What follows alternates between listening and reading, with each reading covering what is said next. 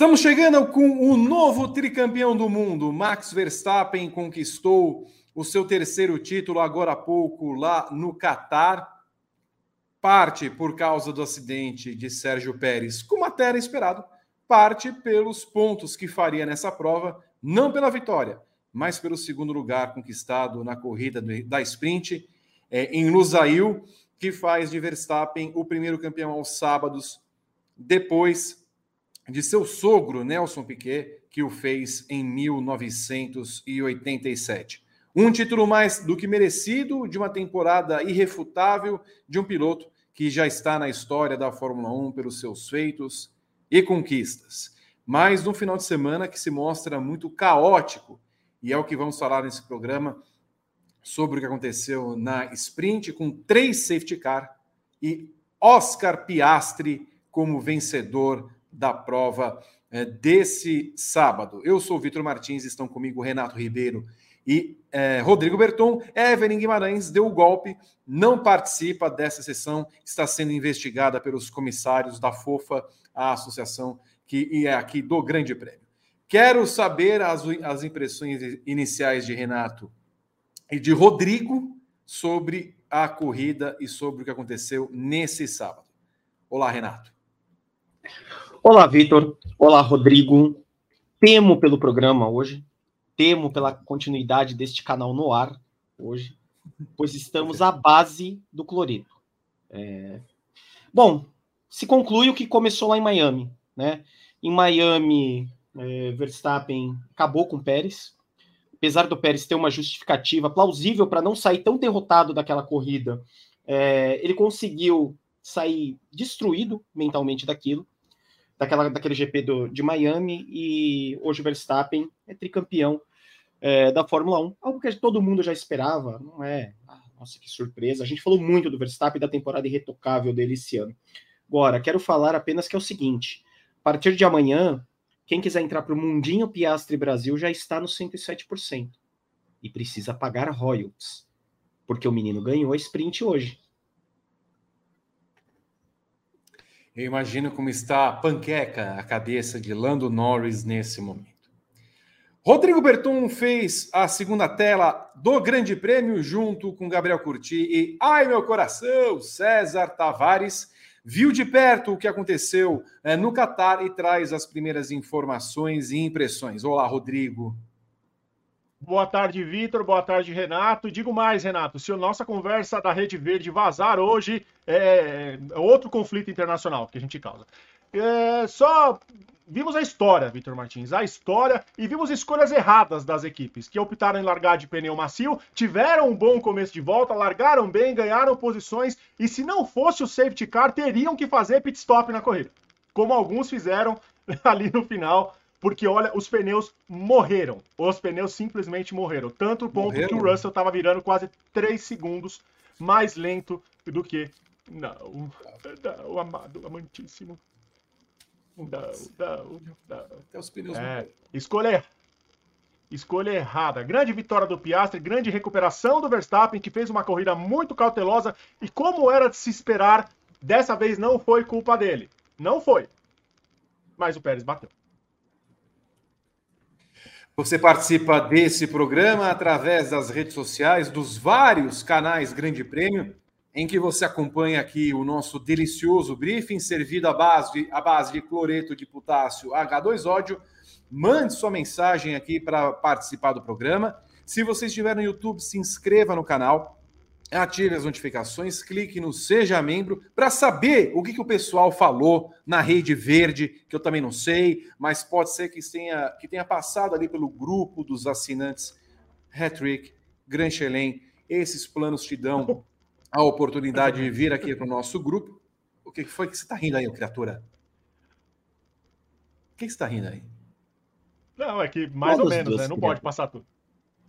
É, não bom, pode, não pode. Então não pode passar a gente, tudo, mas a gente vai, conversa vai bastante passe. com os assinantes. Com, com mil likes. Mas passou, mas passou. Tá mil likes. Com mil likes mil a gente conta, Bertão. Muito bem. Eu só, eu só noto Nem que... A pau, mas a gente fala que conta. Vamos fazer um teste de fidelidade aqui do sinal com o Rodrigo Berton. Vamos ver se eles não ouvem bem. 3, 2, 1, valendo. Alô?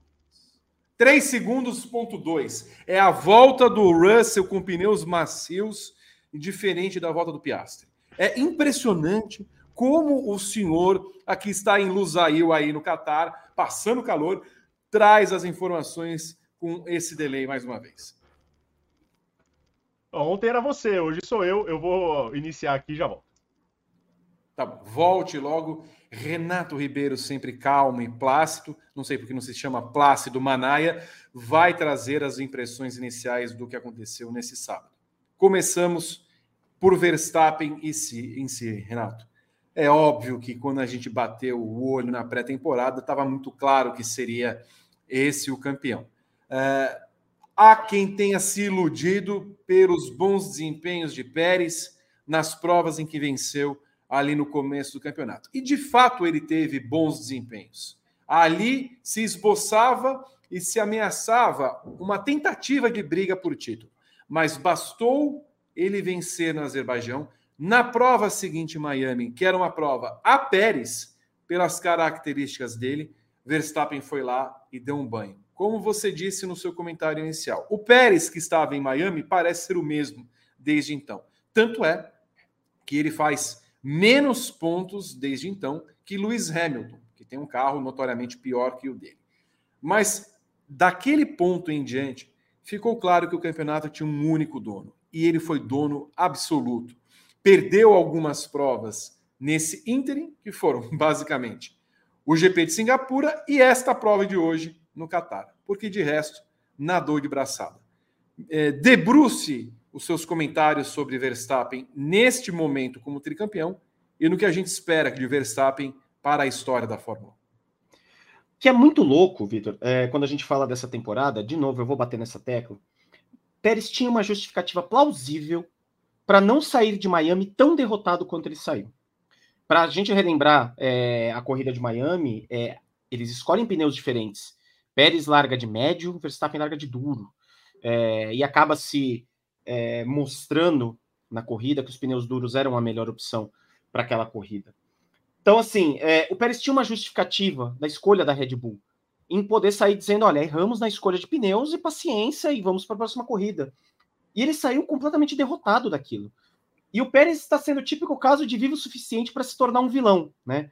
Porque se você é, pega a carreira do Pérez antes dela chegar na Red Bull, como é que você ia lembrar do Pérez?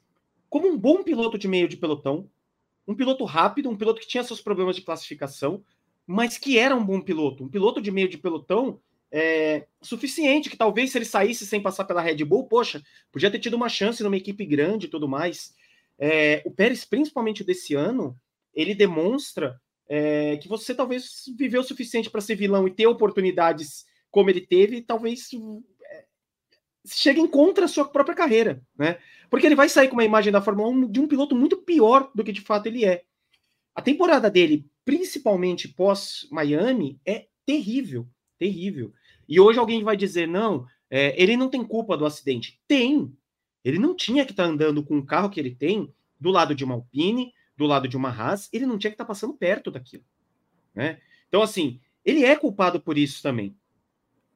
Tudo isso posto, você pega ali do, dos boxes da Red Bull do outro lado, para complicar ainda mais a vida do Pérez, tá tudo funcionando perfeitamente.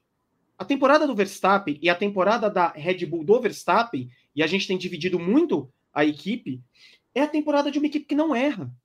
O Verstappen, quando precisou fazer troca de equipamento, o Verstappen, quando errou na pista, ele foi lá e se recuperou. A Red Bull não erra em escolha de pneus, a Red Bull não erra em estratégia, a Red Bull não erra em pit stop, a Red Bull não erra em nada. Não erra em nada. E o Verstappen dentro da pista, quando é, erra, ele se recupera.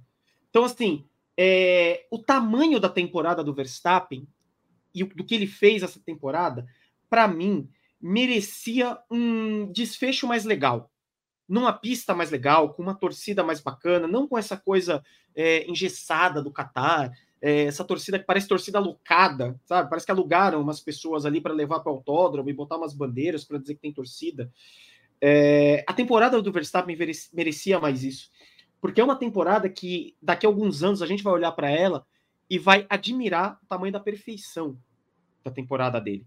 Então, assim, é, é, é muito distoante ali as coisas que aconteceram na Red Bull, né? É, e acho que o Pérez nunca mais se recupera daqui disso. Acho que o Pérez nunca mais vai ser esse piloto mediano. E a tendência é que o Verstappen ganhe os próximos dois anos.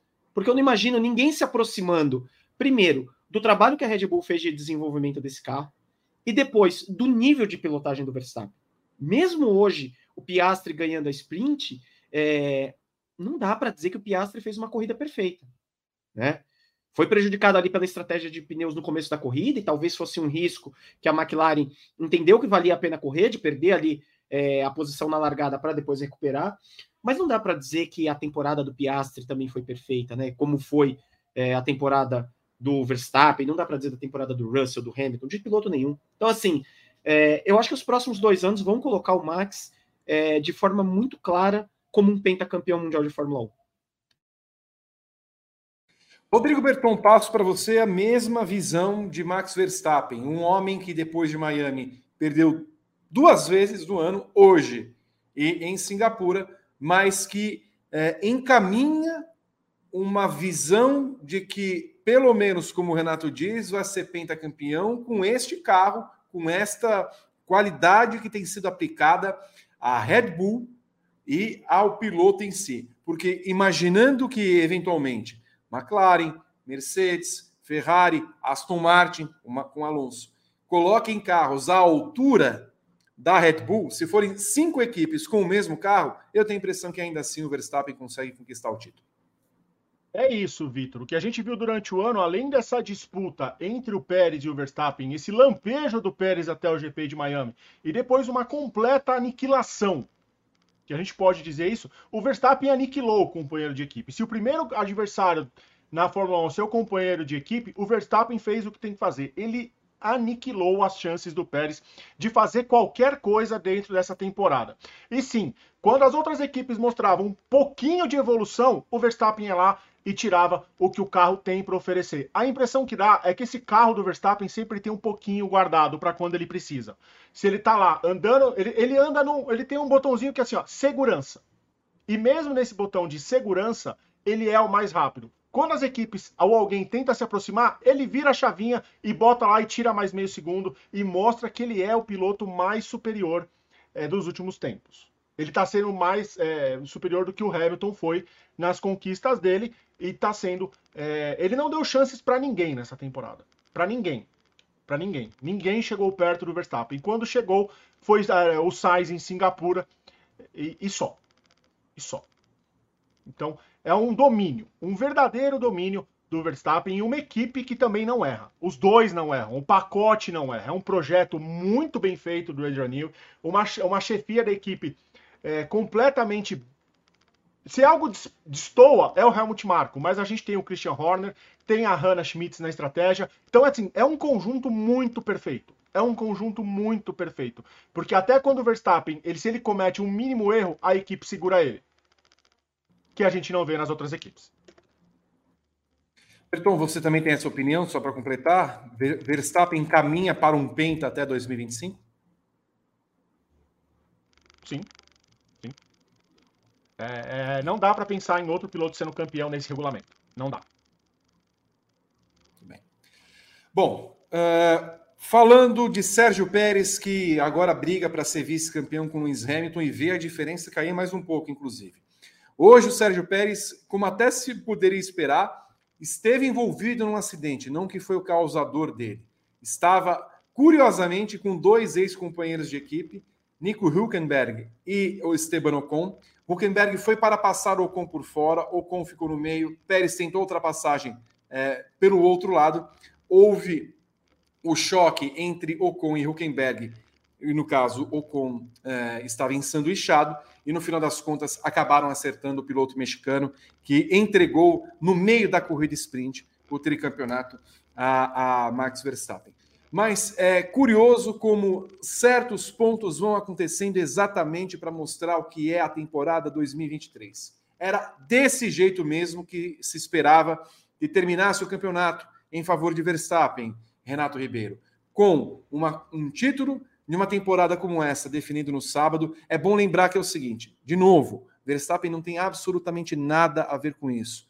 mas a temporada 2023 vai se mostrando uma das piores temporadas de todos os tempos e vimos pela manhã o que aconteceu quando a Fórmula 1 se viu obrigada a fazer um treino de familiarização porque teve de estender alguns limites de pista e teve de trocar algumas zebras que terão de ser retrocadas para os anos seguintes, porque as zebras são pirâmides. Eu nunca vi isso. A zebra é uma pirâmide que vai colocando e comendo os pneus.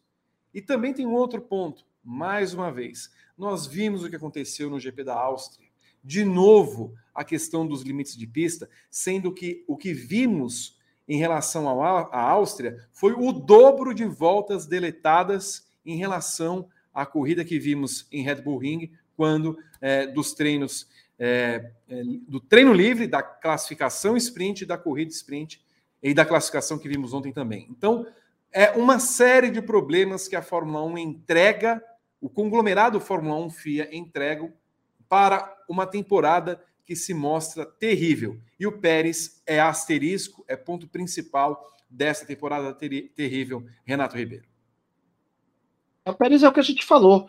É... Ele é reflexo de, um, de uma temporada em que os outros 19 conjuntos, e aí eu vou colocar o conjunto piloto-equipe, dividi-los mesmo, ali como se fossem é, partes separadas, é, que os outros 19 foram absurdamente instáveis.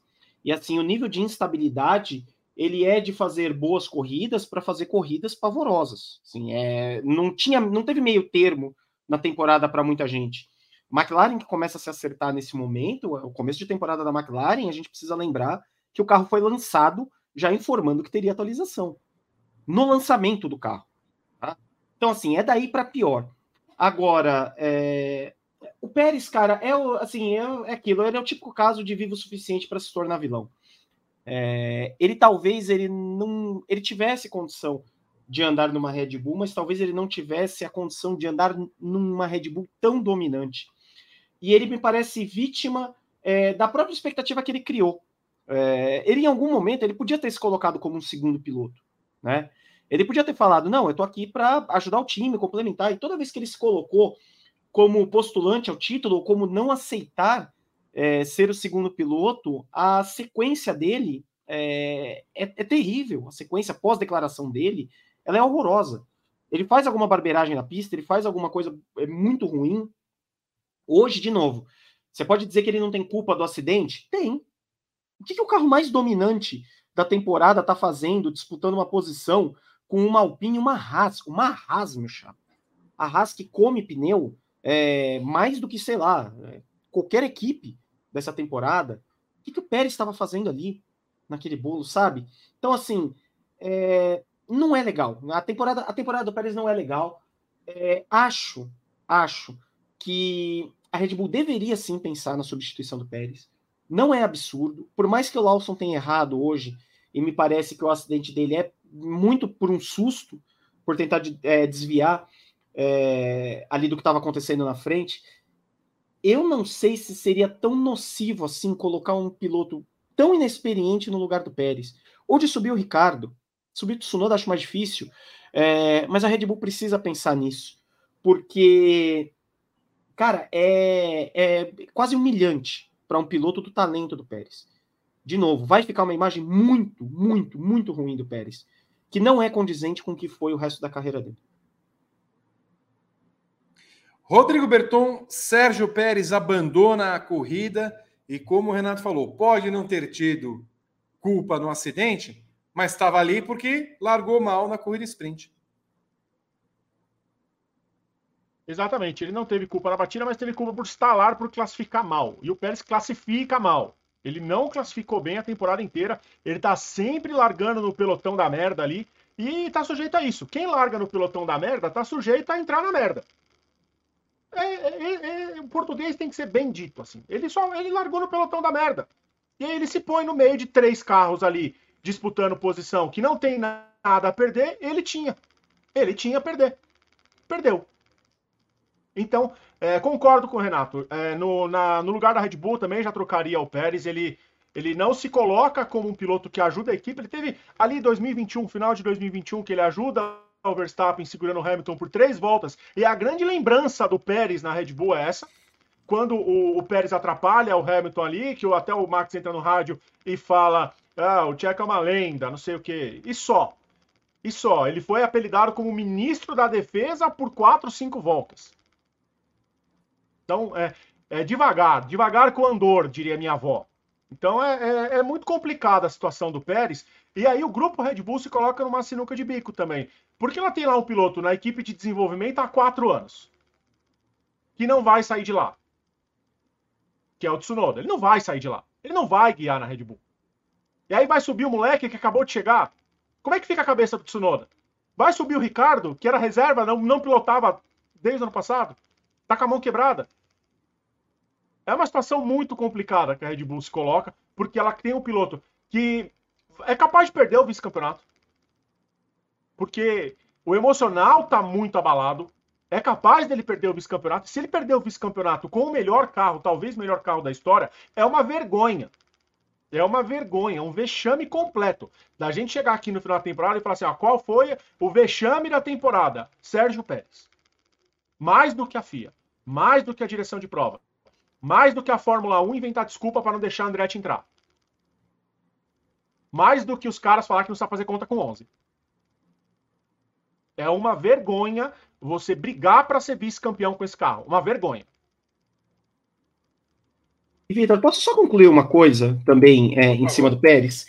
Quando eu, se eu não tiver muito enganado, isso foi pós-Miami, eu ainda coloquei aqui que eu achava o Pérez, dos segundos pilotos de carros dominantes, e aí eu pensei é, na McLaren dos anos 80, do final dos anos 80, e dos caras que eram é, especificamente segundos pilotos. Eu não coloco Senna e Prost nisso, porque ali ninguém era segundo piloto, né? Naquela briga. Mas os grandes carros dominantes, o Pérez, para mim, é o pior piloto é, deles. E não que ele é o pior piloto na carreira, ele é o pior piloto que desempenhou em um carro dominante. É, nenhum companheiro de equipe é, o segundo piloto de um carro tão dominante assim teve um desempenho tão ruim quanto o Pérez. Nem o Bottas, que em vários momentos da Mercedes andou muito atrás. Andou muito atrás. Abandonou corrida, é, largou em vigésimo e por aí, por aí mais. É, o final de temporada do Pérez é para colocá-lo dentre os segundos pilotos de carro dominante como pior de todos eles. Nem o Bottas teve uma temporada tão, tão, tão ruim. Né? Então, assim, é, a Red Bull ela se coloca, é, ela tem ali uma é, duas, dois caminhos que são muito discrepantes. Ela vai ter o campeão até 2025, se tudo correr do jeito que está correndo, e se a gente for pensar que de fato as temporadas são continuações, né? Até 2025 as temporadas vão ser continuações umas, das outras, mas ela vai ter é, ali do lado um problemaço para arrumar um segundo piloto para competir pelo campeonato, porque eu não sei se ano que vem o Verstappen vai ser campeão sobrando desse jeito e fazendo todos os pontos suficientes para que a Red Bull também seja campeã de construtores. Então, assim, é uma sinuca de bico que parece pequena pelo título do Verstappen, mas que na cabeça do pessoal da Red Bull deve estar tá borbulhando bastante. É, e principalmente, Renato, porque a sorte da Red Bull nesse ano foi que as equipes se alternaram na segunda força a gente não teve uma dominância de segunda força. Como tá ali, a Aston Martin começou bem, depois a Mercedes tentou aparecer, a Ferrari, agora é a McLaren. E aí a Mercedes se mete aí no meio e tira ponto da McLaren, a Ferrari tira ponto de não sei quem. As equipes estão se tirando pontos nessa segunda força aí. E isso ajudou a Red Bull mais do que o Pérez. Essa briga pela segunda força entre as equipes ajuda mais a Red Bull do que o Pérez. E isso diz muito. E, gente, se eu sumir se eu sumir, é porque vai cair o mundo aqui na Zona Norte, tá? Mais, mais um golpe. E um ponto. É, alguém lembrou no chat do Irvine e do Patrese. Eu vejo. O Irvine ele disputou um título quando o Schumacher quebrou a perna. O Irvine disputou o título. Ele foi lá disputar o campeonato. Eu não vejo, se acontecesse qualquer coisa hoje com o Verstappen, qualquer coisa, eu não vejo o Pérez disputando esse título. Eu não consigo é, conceber o Pérez disputando esse título. Ele está nessa posição, nessa segunda posição do campeonato, pela gordura que ele criou pré-Miami. Porque pós-Miami, os resultados dele são horrorosos. Verdade, é verdade. Oscar Piastri vence a corrida sprint em Lusail, no Catar. É a primeira vitória da McLaren desde muito tempo, ainda que a, a vitória em si não conte para os registros de corrida, é um resultado que dá uma satisfação imensa a Zac Brown e ao trabalho que vem sendo feito pela equipe que se estabeleceu, Renato Ribeiro, como segunda força desde antes das férias da Fórmula 1. Os resultados só estão vindo agora, propriamente, mas o resultado em si desse, desse sábado também indica a oportunidade que foi perdida justamente na sexta-feira, quando os dois pilotos não conseguiram fazer voltas suficientes. E aí entra também uma questão da cabeça dos pilotos. Se a gente fala da cabeça do Pérez, se a gente fala na cabeça do pessoal da Red Bull, a McLaren também tem que sentar e entender o que acontece em alguns momentos com seus pilotos. Embora tenha vencido, a estratégia foi correta hoje em usar os pneus médios, tanto que funcionaram muito bem, mas Norris larga muito mal, fez um mau desempenho é, na classificação de hoje, pela manhã, na classificação é, sprint, e também foi mal na classificação de ontem, quando teve uma atitude a Pérez, quando deveria ter feito simplesmente uma volta rápida dentro dos limites de pista e não fez. A McLaren tem um segundo carro do final de semana mais uma vez. A McLaren briga para passar a Aston Martin. A McLaren pode sonhar, inclusive, muito grande agora com seu túnel de vento estabelecido, não é mais o da Toyota para o ano que vem. O ponto é, que a McLaren precisa fazer com esses dois pilotos para que eles não percam as oportunidades nesse momento? Eu quero que você fale do Piastri e depois eu quero que você fale da McLaren. Você sabe assim, é, primeiro vamos começar pelo Piastri. É, eu acho que o Piastri ele sofre das dores de desenvolvimento e acho que vale para os dois em determinado momento. É, ele está aprendendo, é a primeira temporada dele na Fórmula 1, vale lembrar isso. Não é que acabou de chegar na Fórmula 1. Se criou muita expectativa em cima dele, justamente por conta daquela briga com a Alpine, e ele se colocou uma pressão muito grande por conta daquela disputa Alpine-McLaren é, pela, pela, pela condição dele sentar nos carros e dirigir. Então, assim, é, mas o Piastri, ele é um piloto que, na desde a categoria de base, ele é um cara acostumado a andar na frente. Ele é muito acostumado ali, andar na frente, largar bem, é, controlar a corrida. E hoje, de fato, é, ele controlou muito a corrida e em determinado momento, depois que ele passa o Russell, é, conseguir segurar ali a onda com o Verstappen, manter uma distância tranquila, mostra que ele tem muita maturidade em cima, de cima disso. Mas aí eu acho que vale para os dois pilotos da McLaren. Eles ainda sofrem as dores de desenvolvimento. O Norris não deveria sofrer tanto, tá? É, mas sim, o Norris ele ainda não é um piloto tão acostumado a andar na frente, porque a gente é, conversa muito sobre isso. Largar ali na frente da Fórmula 1 é outra coisa. Uma coisa é você estar tá lá é, do décimo no pelotão da M, como o Berton gosta de dizer, e fazer corridas ali atrás. Outra coisa é você largar no pelotão da frente e estar tá disputando posição e ser o cara que conduza, por exemplo, uma relargada com safety car. A primeira condução de relargada do Piastri é muito ruim é muito ruim. O Russell engole ele com extrema facilidade. Mas aí eu acho que é parte das dores de desenvolvimento do piloto, né? Eu nunca vi o Piastri é, fazer isso. Acho que é a primeira vez que ele relarga na frente é, depois de um safety car ali na Fórmula 1. O Russell é um cara mais acostumado a isso. O Verstappen nem se fala, Sainz e Leclerc também. Então, assim, ele está chegando num nível que ele ainda precisa se, é, se acostumar a andar nesse nível que é um pouco do, do que acontece com o Norris, mas é, me incomoda um pouco do Norris ainda sofrer isso. Norris liderou a corrida, né? Norris perdeu a corrida por uma decisão que foi muito é, criticada lá na Rússia, mas que é uma decisão justificável. Sim, ele é o piloto e ele decidiu bancar ali aquela decisão de se manter na pista com os pneus secos naquele momento. Então, assim, me estranha muito que ele tenha essa dificuldade maior de lidar com isso, de lidar com o pelotão da frente. Então, assim, é, eu acho que é tudo uma curva legal de desenvolvimento. Acho que os dois pilotos da McLaren vão muito em breve ser a melhor dupla do grid. Eles são muito equilibrados, eles são muito bons, eles sabem é, economizar pneu, é, eles não se pegam ali mais entre si, eles estão se administrando numa boa. Então, eu acho que eles vão ser dois bons pilotos. E acho que é, a gestão da McLaren, a melhora na gestão da McLaren, a melhora do carro, eles estarem numa equipe que é acostumada a andar na frente. A gente está acostumado aí a ver essa McLaren é, andando ali no meio de pelotão, mas a McLaren de fato não é isso.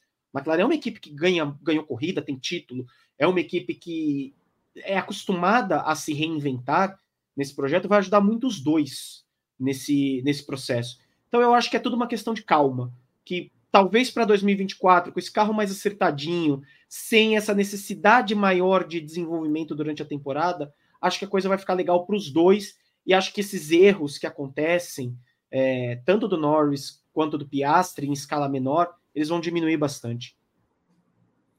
Berton, não deixa de ser curioso que as duas derrotas que Norris viu na sua carreira, embora sendo o primeiro piloto, viu o Ricardo vencer o GP da Itália, agora vê Oscar Piastri vencer, e ele teve a oportunidade de vencer aquele GP da Rússia, há um tempo atrás.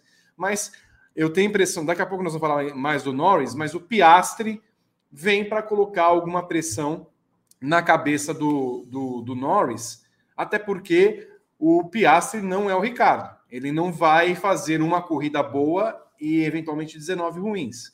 Piastri vem para marcar território e ele é muito elogiado na equipe. E também já teve o seu contrato renovado até 2026. Então a vitória de hoje estabelece um marco ali dentro da McLaren. Estabelece o marco na McLaren, é aquela imagem que eles postaram logo depois. Eu vou pegar aqui daqui a pouco para mostrar que a Fórmula 1 não postou os tempos ainda, tá? Por isso que eu não coloquei. Mas 10 minutos que eles não postam nada, inclusive.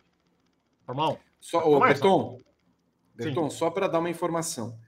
Charles Leclerc e Lance Stroll estão sendo investigados pela direção de prova por infrações de limites de pista durante a corrida. Então pode ser que por isso, por conta do Leclerc, claro, porque ninguém se importa com o Stroll, pode ser por isso que não tenhamos ainda o resultado oficial.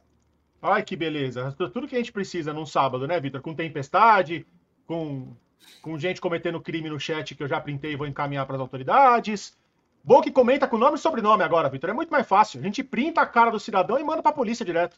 Tá com nome e sobrenome ali. Parabéns pro cidadão aí que veio aqui ser preconceituoso, cometer crime e vai ter que responder pra polícia aí. É... Sobre o, o Piastri, Vitor, ele entra na Fórmula 1 numa disputa judicial. E isso já diz muito sobre ele, porque se ele foi disputado por duas equipes, é porque alguma coisa de bom tinha ali. Tinha ali.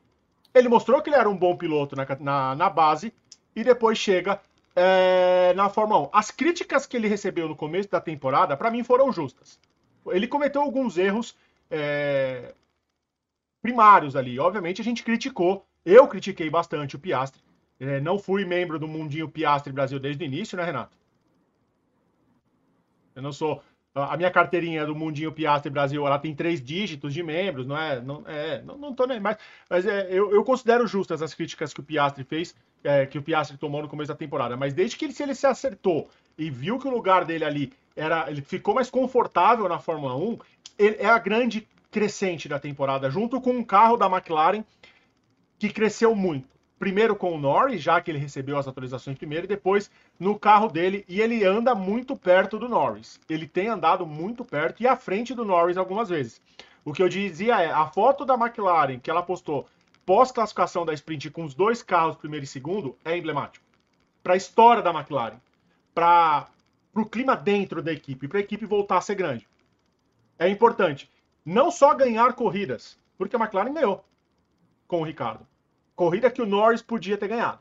O Norris tinha tudo para ganhar aquela corrida. Não ganhou por uma questão de segurança. Não vamos estragar o lampejo. Aí na corrida seguinte, tinha tudo para ganhar. E ali foi o acaso. Aquela corrida da Rússia foi o acaso. Porque se ele para e troca pneu, ele não ia ganhar a corrida. Ele arriscou.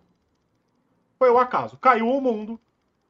Eu não critico ele por essa escolha mas é, é, é muito complicado para o Norris. As duas grandes derrotas que ele, que ele teve chance de vencer, tomou do companheiro de equipe. O Alexander, o Alexander Lima fala: Cara, toda vez que o Berton fala, parece que tem um barulhinho de fundo. E é verdade, porque ele voltou. Sabe o que, que é, Vitor? Eu vou te falar. O meu microfone quebrou que que é? antes da transmissão na segunda tela. O microfone mesmo. Quebrou. Quebrou, quebrou ah. o fio. Quebrou. E eu estou usando o microfone da câmera. E aí ele é mais abrado, ele tem um, um, ruído mesmo. Eu tô tentando arrumar aqui, Vitor. Mas tá. É esse aí mesmo, meu quebrou. Entendi, Berton. Eu é, avisei na segunda tela, estou com um probleminha de microfone. Um probleminha. É, fica é. um. No, no, no... Lando Norris em terceiro, Renato Ribeiro. Não, não tem perdão, não, Bertão. Você vai pagar com a vida. Uh, Lando Norris em terceiro, Renato Ribeiro. A cabeça do rapaz não deve estar um pouquinho cheia no final de semana, porque ele já falou que não está guiando muito bem, ele admite que não está num, num, num final de semana dos melhores, mas a, assim, a McLaren. Eu queria muito ter visto uma briga entre os dois pilotos hoje, porque eu queria ver se a McLaren é, viria falar alguma coisa na linha do tipo: Oscar, por favor, o seu companheiro está mais rápido, ele está pedindo passagem. Quero ver, eu queria ver realmente se desse para acontecer isso. Mas por conta do Norris, da má largada dele, inclusive, a gente não conseguiu ver uma briga entre os dois pilotos. Terceiro lugar para ele, ele vai se aproximando cada vez mais ali do pelotão entre Russell, entre Leclerc, está um pouquinho mais distante do Sainz, mas ele os pontos que ele vem somando são insuficientes diante da vitória que ele vê do seu companheiro de equipe. Assim, é, eu acho que o Norris não deveria estar tá tão, tão preocupado assim. É, principalmente por hoje. É óbvio que o desempenho do Piastri é melhor. O que tá acontecendo, meu Deus? Tipo, o. Mudou o ano. Estamos agora ao vivo com o Berton na câmera é. 12 do complexo Vila Gustavo Guilherme. E agora. Não, então, então assim, você vai fazer que nem. Não, não tá pior, agora, né? tá pior o barulho. Está pior oh, o barulho, Berton. Caço. Mas mais do que isso, Renata Lopretti, dá boa noite e olha para a câmera. Boa noite. Está começando o Grande Prêmio Brito. Muito bem. Eu sempre quis fazer não, eu isso. Eu posso fazer assim, ó. A gente vai ter um... assim, quer ver? Ah. Ele vai travar a tela. Por quê? Vocês me perdoem em casa. Assim, porque é, o Berton, ele às vezes atrapalha um pouquinho a condução do programa. Alô, agora sim nós temos o, o multiverso de Berton. e agora, para termos essa felicidade, vamos lá. Como é que nós vamos fazer? É. Como é que faz? Posso fazer assim ou assim? Não, não vou fazer isso. Não. Mas não é assim, ele tem que cortar, não é? Você tem que ter uma edição. Não, não dá. É, é, não, não dá, Vitor, não, não dá pra, Eu tô tentando arrumar o microfone, Vitor. Tá bom. É incrível, não é possível. Não é. Mas enfim, continue. Um eu, Renato, eu lamento você ter sido atrapalhado mais uma vez. Atrapalhou tudo que eu estava falando, já não sei mais exato. o que eu estava falando. Se você Norris, quiser né, continuar, Norris. Norris, você dizia Norris. que não deve se preocupar tanto assim. É, exato. É... Sabe assim, a gente vai ver. Eu tenho, eu fiquei com a sensação, tá? E aí é puro é, achismo. Eu acho que a gente vai ter mais situações iguais a do Norris amanhã na largada. Tá muito sujo aquele lado da pista. Olha, Olha! Agora que eu vi. Muito Daqui a pouco nós vamos ver o Carlos Ribeiro. Muito Continue obrigado, só. É, então, assim, eu acho que é, é, óbvio, a vitória pesa na cabeça do Norris. É, o Norris precisa desbloquear esse, é, essa fase da carreira, que é de ganhar alguma coisa, seja uma sprint, seja uma corrida normal. Mas eu acho que é, tá, tá tudo bem, tá tudo normal ali. Mas eu fiquei com a mesma sensação que você. Eu achei que no começo da corrida, é, e eu ainda coloquei isso lá no grupo dos assinantes, é, falei, eu quero saber o que, a McLaren vai fazer para trocar os dois de posição. Porque o Norris ainda conta com uma.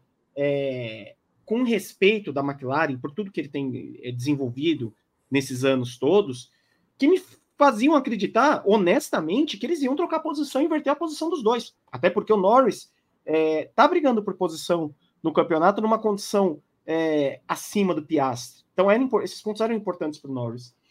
Mas, assim, de verdade, eu, eu, se fosse o Norris, eu não ficaria tão, tão, tão preocupado assim. É claro que não é legal ver o companheiro de equipe ganhar uma sprint, mas a gente não está falando de um Daniel Ricardo. É, no momento que o Ricardo ganhou aquela corrida na Itália, foi um completo acidente, que a temporada do Ricardo já era um horror naquele momento. E naquele momento ele já vinha, já não vinha disputando tanto com o Norris. Então, assim, acho que está relativamente tranquilo, é, tranquilo as coisas para o Norris. Mas é um ponto é, de atenção que ele precisa ter na carreira dele. Ele precisa, de fato, desbloquear essa primeira vitória. Porque é o Ricardo, depois é o Piastre, e aí ele já vai colocando dúvidas na cabeça de quem não tinha. Né? Então, assim, ele precisa ganhar logo essa primeira corrida para tirar essa enhaca mesmo e, e seguir é, se desenvolvendo bem como piloto e conduzindo a McLaren, porque assim, é, parece que não, mas o Norris ainda é o futuro da McLaren. Eu acho que esse futuro ainda não muda, não vira uma chavinha para o Piastre, é, apesar da temporada que o Piastre faz nesse momento. Rodrigo Berton, muda alguma coisa na McLaren com a vitória de Piastri? O Renato, acho que não. E você? Também acho que não, Vitor. Acho que o, o, Norris tem o papel dele de primeiro piloto, até pelas escolhas da McLaren nos últimos, nos últimos tempos. E, e ele, ele, tem o lugar dele de primeiro piloto ali meio que assegurado. É a aposta da equipe para o futuro, sempre foi. Então não deve mudar, não. Mas ele tem que se coçar. Ele tem que realmente quebrar a barreira da vitória. Ele chega muito perto e não consegue. Ele não, não, não dá o, o próximo passo. Ele precisa dar esse passo. Ele precisa aproveitar as oportunidades. Ele não pode fazer que nem ele fez ontem, de não garantir uma volta. O Piastri também teve volta deletada, mas ele garantiu uma volta. Garante uma volta, já que assim, é, tá, o que o Verstappen fez é, na Áustria. O Verstappen fez isso na Áustria. Teve aquele show de volta deletada, o Verstappen foi lá e garantiu uma volta. Abriu uma porta aí. É, tem que garantir. Uma porta abriu em algum lugar aí. Então tem que garantir a volta. Ele tinha que ter garantido uma volta ontem. O carro era muito rápido. E vai largar lá atrás amanhã. Então é, é uma oportunidade que se perde. Se a equipe venceu a corrida sprint, obviamente o Verstappen naquelas duas últimas voltas, ele preferiu não atacar.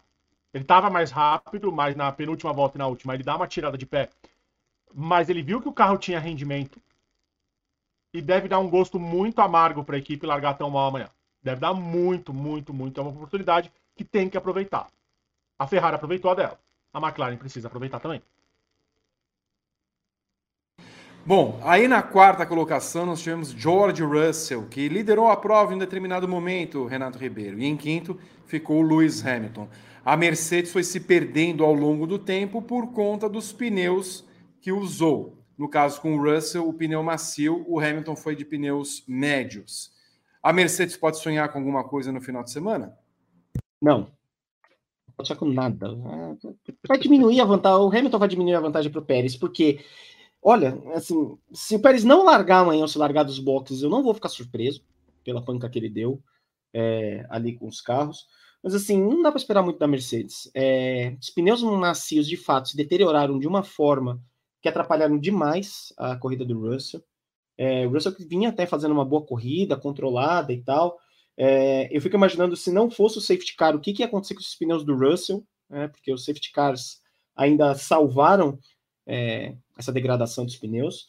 E o Hamilton, cara, o Hamilton fez uma boa corrida até, é, de recuperação, para quem estava largando lá atrás, é, aproveitou de todo mundo que estava com os pneus macios e foi passando todo mundo. Mas acho que não dá para esperar muita coisa da Mercedes também, não. É, é, um carro ali que, sei lá, se conseguir um pódio com um dos dois pilotos, vai ser uma, uma boa bom resultado, porque a McLaren, mesmo vindo de trás, tem um ritmo de corrida muito melhor, muito melhor. É, e a Mercedes também gosta de se enrolar ali é, durante a corrida, então assim, eu não, não espero grandes coisas da Mercedes amanhã, não. Já temos aí em tela a classificação que parece agora sem modificações, Rodrigo Berton, manutenção do sétimo lugar de. Como... A FIA soltou como provisória. Tava lá. Provisória. Ah, Esse é o documento gostoso, da FIA, não é o da Fórmula 1. Que gostoso. Só fico feliz. Pode ter mudança ainda. Daqui a pouco ele vai ser punido, eu tenho certeza. Né? Ah, estamos falando em acabamos de receber informação. Ó. É, cinco segundos para Leclerc. Albon sobe para a sétima posição e Alonso para a oitava. Então, cinco segundos de pênalti por track limits para Charles Leclerc, que perde os, três, os dois pontos. Albon, sétimo. Alonso, oitavo. Stroll também é punido, mas aí quem se importa com Stroll. Então, mudança na classificação. Pode tirar da tela? Tira da tela. Tirando da tela, muda tudo aí, não há um segundo de paz. Vitor, não tem. Vitor, a gente não tem paz, Vitor. Vitor, a gente acorda. Vitor, Vitor, a gente acordou hoje com tudo de mal que está acontecendo no mundo. A gente acorda com a seguinte notícia: teremos um treino de 10 minutos. Porque ontem, nos pneus que deram 20 voltas, a gente achou um problema. E como a gente vai tentar achar com 10 minutos? Aí eu fiz conta. Peguei meu abaco. Eu peguei meu abaco Eu, ah, eu peguei, peguei. E falei, como é que eles vão dar 20 voltas em 10 minutos para ver se o pneu. Não, não, não, não, não, não, não, não fechou. Nem se eles usarem pneus que eles usaram ontem, não, não vai fechar conta. E aí, conversando com o Renato, o Renato me falou: isso aí é um. Talvez seja um migué que eles estão dando para tangência da curva para os caras se acostumarem ali, né? E não deu muito certo também, né? Porque a classificação, ninguém acertou aquela curva. Um show de horror o sábado da Fórmula 1, Victor. Um show de horror. Começaram ontem Olha, né, a fazer campeonato. Eu vou, eu vou mandar a fatura do meu plano de saúde para o escritório da Fórmula. Olha, a terapia, a terapia pode mandar, porque olha, a gente tá por Abu Dhabi, assim, o briefing de Abu Dhabi é o mais esperado nesse site. Quando a gente encerrar a vinheta, mas assim, vai ser a cerveja mais gostosa do ano. Que não é possível, que temporada horrorosa. Aliás, coitado do Verstappen, né? Ser campeão em Abu Dhabi, ano, né? ser campeão no Qatar, hein? É. E no Japão, do jeito que foi, né? É, é. Pô, o Japão é uma pista legal, mas, pô, do jeito que foi, é campeão, não é campeão. Ah, tá, valendo agora, é campeão. Ah, pelo amor de Deus, sério. Não tenho muita paciência. Então, Leclerc punido, cai para Alguém podia mandar um superchat. Alguém podia mandar. Eu tô com delay de novo, pelo jeito. Não, de novo? Quer, você quer fazer mais um teste? Eu vou, vou fazer assim. Um não, já sei que eu tô. Valendo agora. Eu, eu, já sei que eu tô. Não, eu já sei que eu tô. Eu já sei que eu tô. Não tá fácil minha vida hoje. Não tá fácil. Não tem sido fácil, Berton. Entendeu? A, nossa a temporada 2000 fácil. Não tem sido fácil. A temporada 2023 sua, Berton, é a pior sua em todos os tempos de Grande Prêmio. Tá? Veja como está petrificado e em ele delay. Travou. Ele travou. Ele travou. Para piorar, para piorar, ele travou. Eu travou. não aguento mais. Quem é que aguenta Rodrigo Berton? Eu, eu me eu pergunto a você que está em, casa acompanhando Ai. o briefing. Todo o programa eu sou obrigado a pedir desculpas a quem se sentiu ofendido por causa de Rodrigo Berton. Porque ele trava, porque ele chia, porque ele vem com, com o bonequinho dele. Não dá. Eu Isso aqui que tá na tela é muito verdade. É muito verdade. Olha lá, e ainda vem dois. Berton é só não foi rebaixado oh. porque Pedro Prado, porque Pedro Prado não sabe usar Excel. Oh, isso é de coração? Olha. Okay. Olha, você não vê grande face, Berton. É. Não, o eu Lego, o...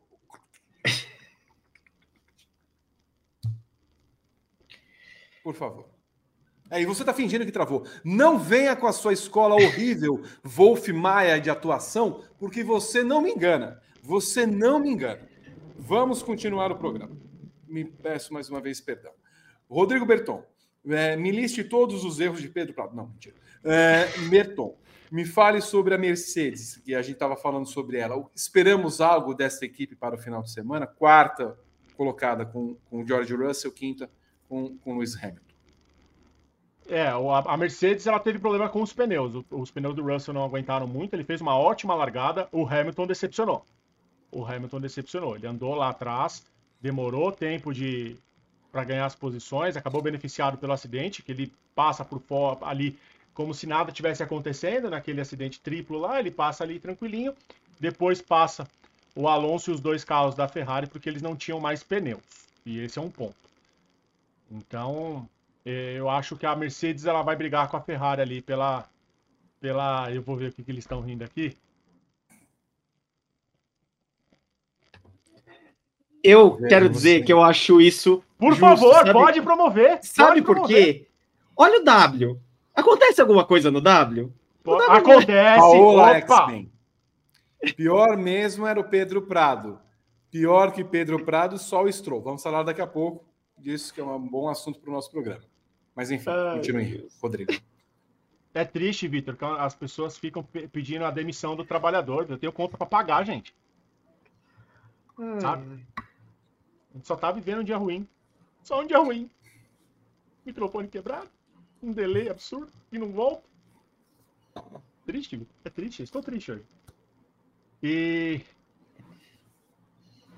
eu vou botar o Daronco aqui. Eu só ia mostrar. Não vai colocar o Daronco, não. Não é, isso aqui não é o briefing. É, quer dizer, o briefing. É o briefing, mas não é o briefing, o briefing, o briefing. Vamos botar ordem no programa. É, o Renato, sexta posição para Carlos Sainz. A Ferrari não foi muito bem.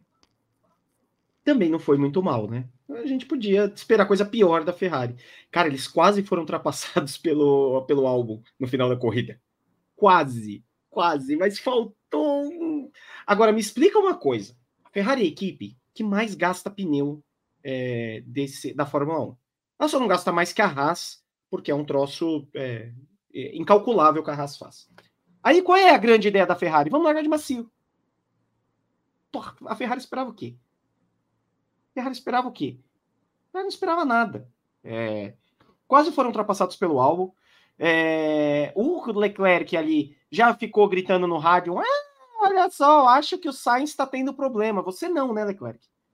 Leclerc não estava tendo problema nenhum. Ele tomou um passão do Norris, é, que quando passou, inclusive, as duas Ferrari, foi uma coisa espetacular.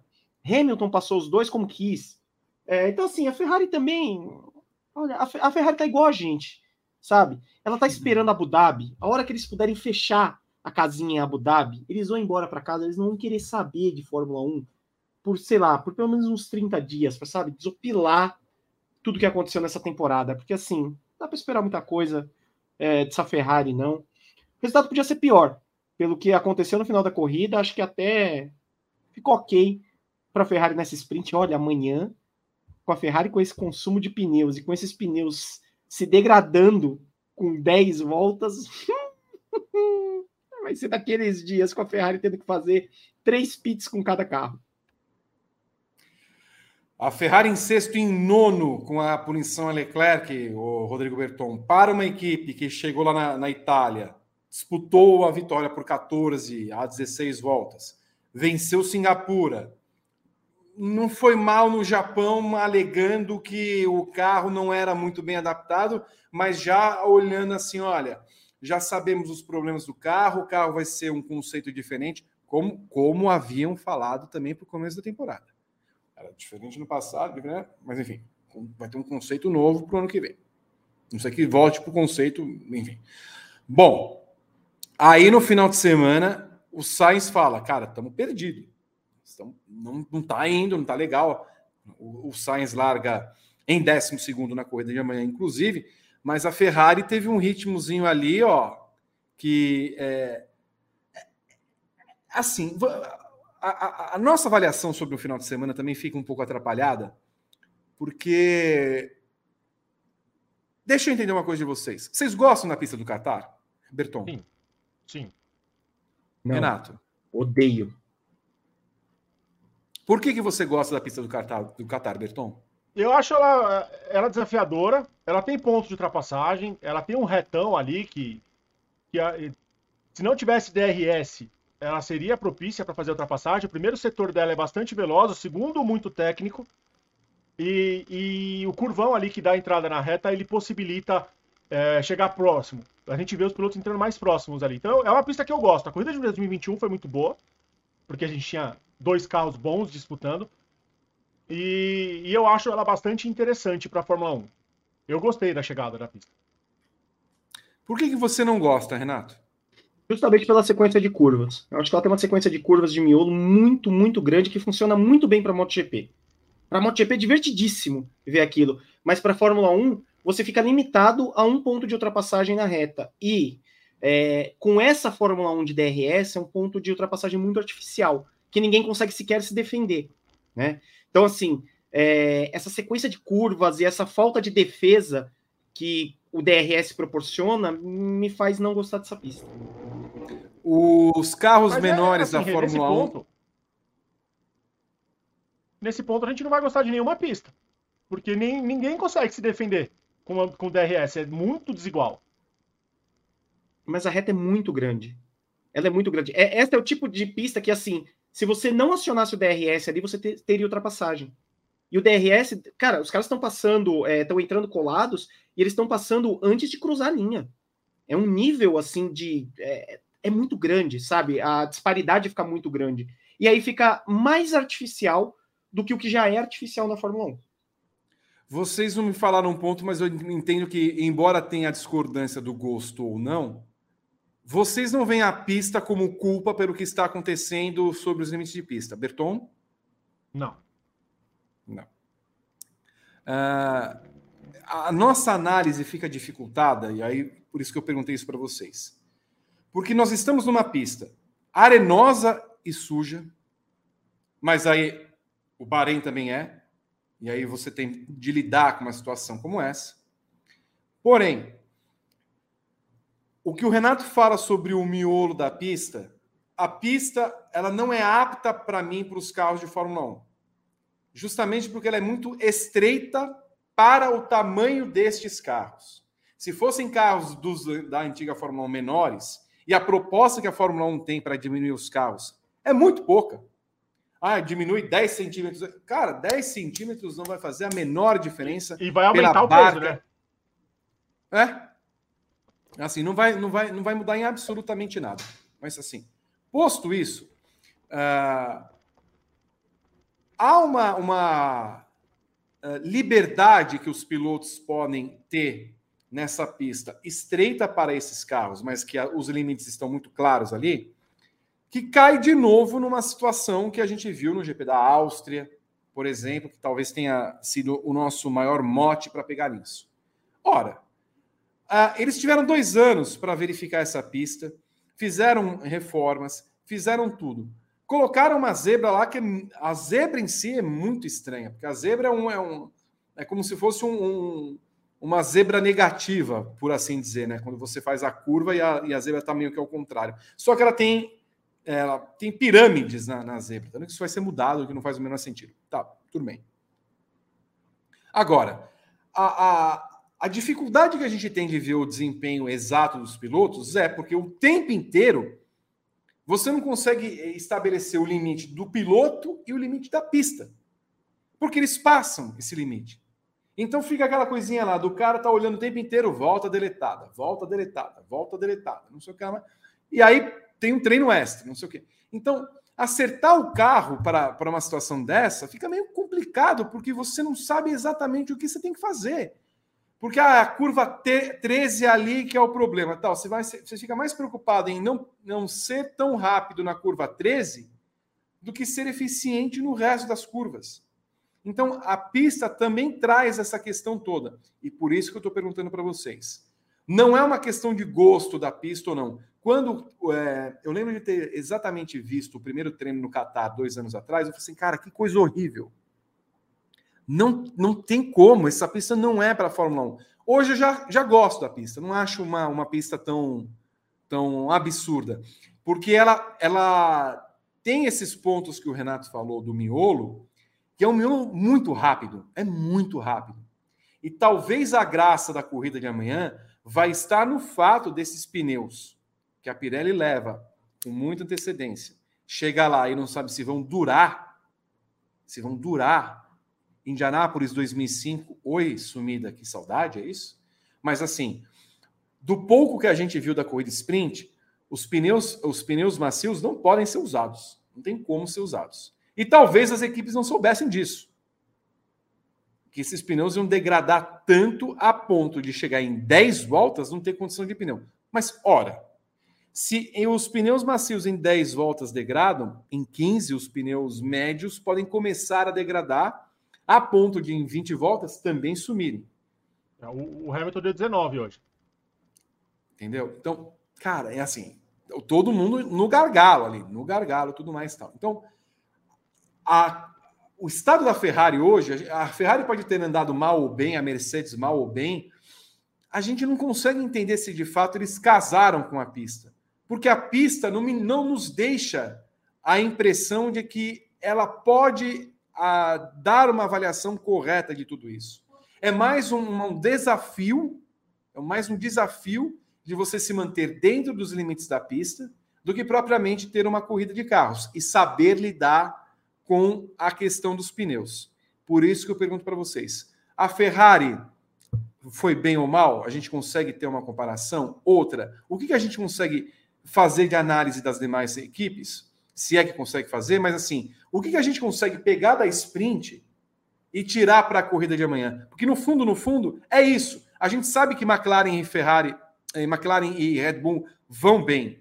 Está muito claro que são as duas melhores equipes. O resto, o que, que eles podem fazer nessa corrida, sendo que parece que é uma corrida de sobrevivência? É quem se mantiver ali dentro do, do limite da pista vai ter algum resultado. Renato.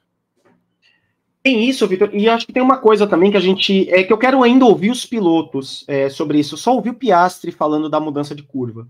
É, cara, a, muda a, mudança de curva da sexta para o sábado, ela parece boba, não, são só duas entradas, mas, cara, a impressão que eu tenho, e é por isso que eu quero ouvir os pilotos, é que mudou tudo. Que mudou é, tangência, mudou saída e mudou ápice da curva. Então, assim, são duas. É uma mudança de carros que estavam preparados para sexta que não puderam ser mexidos para o sábado.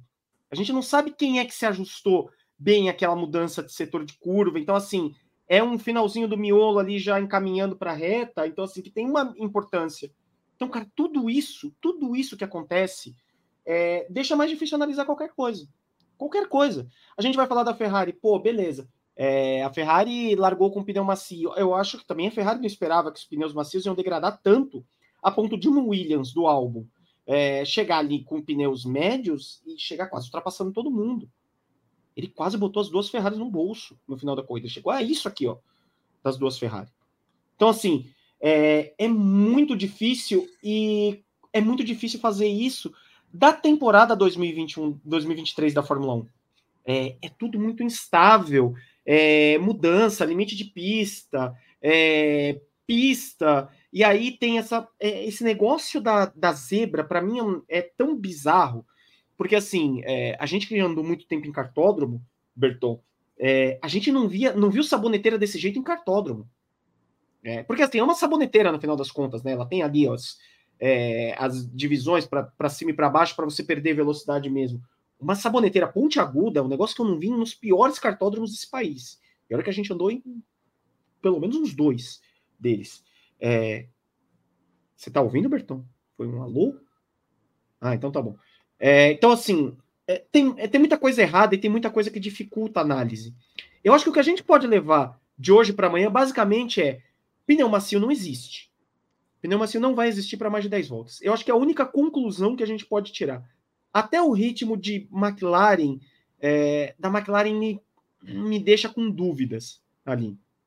Porque de verdade, eu não sei quanto o Verstappen é, apertou o pé no final da corrida para ele terminar numa distância, não tirar essa distância do, do Piastre. Eu tenho a sensação de que o Verstappen deve ter ali pelo menos um segundo guardado no bolso desse carro. Então, assim, é tudo muito difícil de analisar e a única coisa previsível que dá para dizer é que a Red Bull vai ganhar a corrida. É a única coisa que dá para dizer.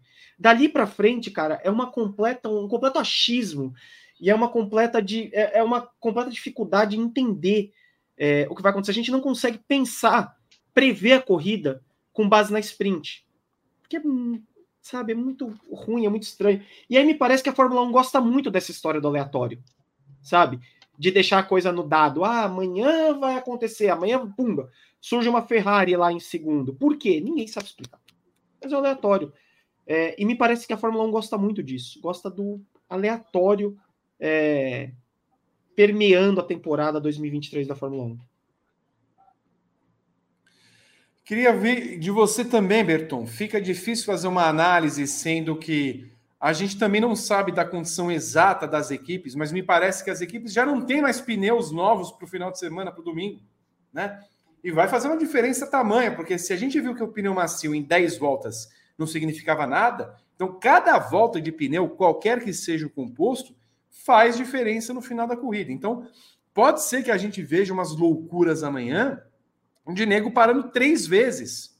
Ou de pessoas andando muito lento no começo da corrida para poupar pneu. Não conseguimos entender a, a, relação numa pista de novo. Que nós vamos ter um, os fiscais assim, às vezes assim, né? Tipo, não vão ver tão bem assim, mas volta deletada, punição, e hoje nós tivemos três safety car. Exato. Três safety car, Berton. Exatamente. A sua pergunta é: o que a gente pode tirar da sprint para a corrida? Nada. Dessa sprint, nada. A gente não tira nada. Nem uma previsão de como pode ser um dos stints de 19 voltas. Porque a gente não teve. Além da cabeça das equipes, ela é, ser uma, uma chavinha diferente para sprint, porque você, são 19 voltas, mas você não tem que trocar o pneu. Não é um stint, é um tiro. Você termina a prova. Então você não precisa ficar pensando em poupar, em, em como é que vai ser a troca, é hora de parar. O formato da sprint é muito ruim. É muito ruim. Porque bota. Olha, olha como, como as coisas são diferentes. O único treino livre é durante o dia. A classificação, primeira classificação é à noite. A segunda classificação é durante o dia. Então o treino livre serve para classificação da sprint. Não serve para classificação e para corrida. Aonde as equipes tiram os dados? Na classificação. E aonde você tem que andar rápido. Você não tem tempo de testar na classificação. Você tem que andar rápido. E aí você larga. A galera. o Leclerc largou com um pneu macio de seis voltas, gente. Sei, ele largou com um pneu macio de seis voltas. Eu queria uma foto do pneu dele quando ele chegou, que devia estar tá no, no, no arame. Pela câmera on-board dele, dava para ver. Tinha um risco no meio do pneu dianteiro esquerdo. Tinha um risco. Então é, é, é muito, muito complicado. A escolha prévia de pneus com muito tempo. É, é tudo para mim é tudo muito erro. O formato é errado o formato da, da classificação sprint sprint no meio do fim de semana é, é tudo muito errado. É tudo muito errado e, e é um imprevisível forjado. É um imprevisível. É, vamos deixar para as equipes. Só que acaba atrapalhando o espetáculo. Atrapalha. Mais atrapalha do que qualquer outra coisa. Amanhã a gente vai ver. Imagina a Haas amanhã, gente. A Haas amanhã não completa a corrida. Ela vai e ainda com as rodas. E ainda, tem a, ainda tem a possibilidade do Mário Isola soltar hoje à noite de que é obrigatório três paradas. Já tem essa, essa possibilidade né? ainda não está descartada, né? Conversa. Vamos obrigar todo mundo a trocar três vezes os pneus. Que pneus, cara pálida? Que pneus? Esse fim de semana era o caso da direção da, da Fórmula 1 chegar e falar assim: ó, oh, gente, nesse fim de semana, por tudo o que aconteceu, porque nós somos incompetentes, todo mundo vai ter um jogo a mais de pneu de cada tipo.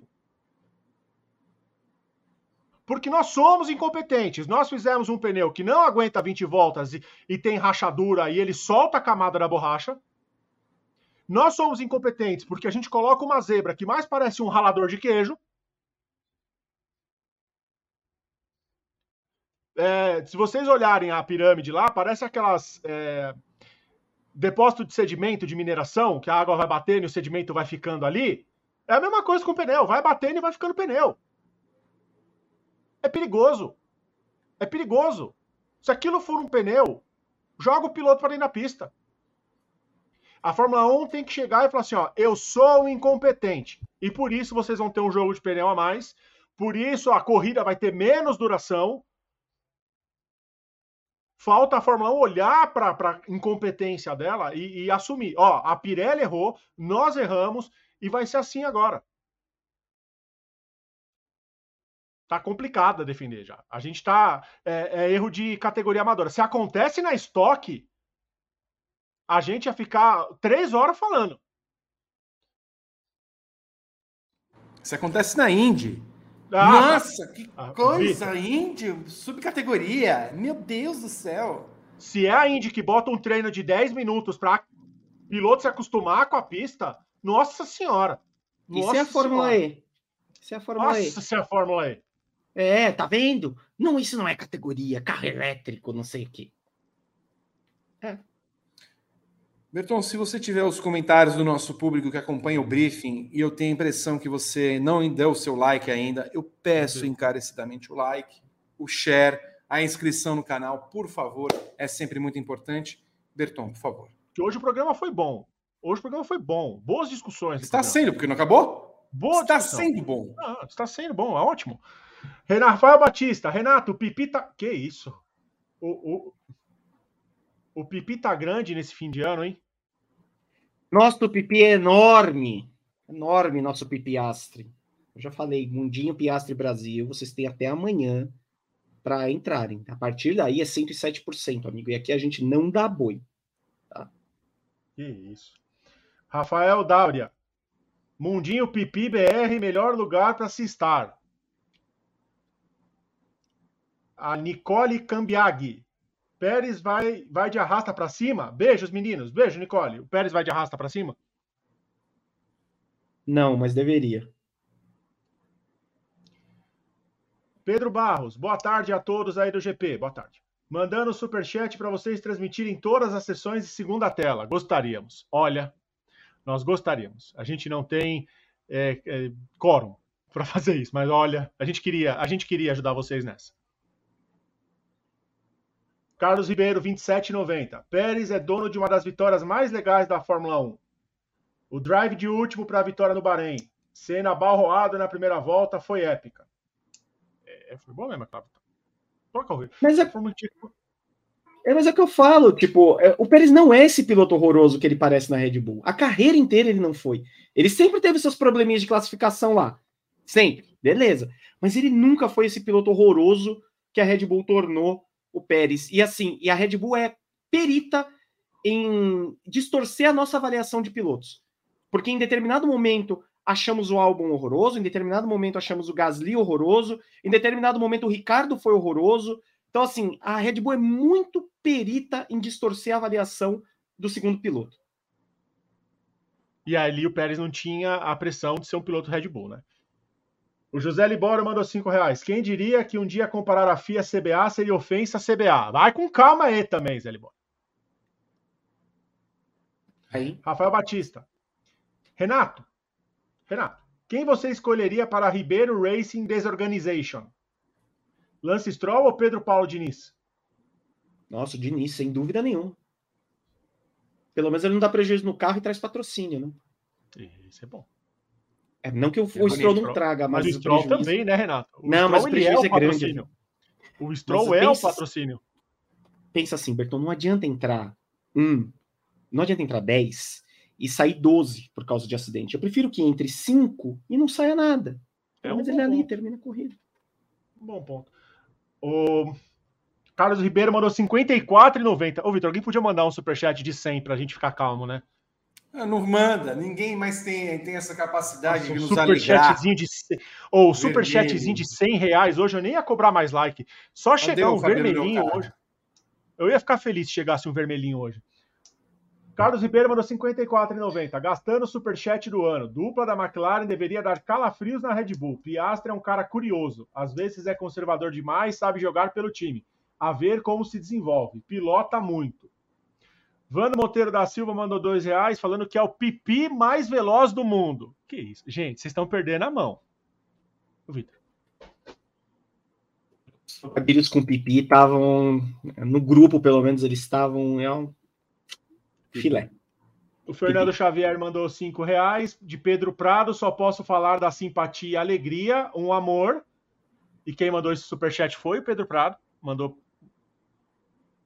Né? Porque, né?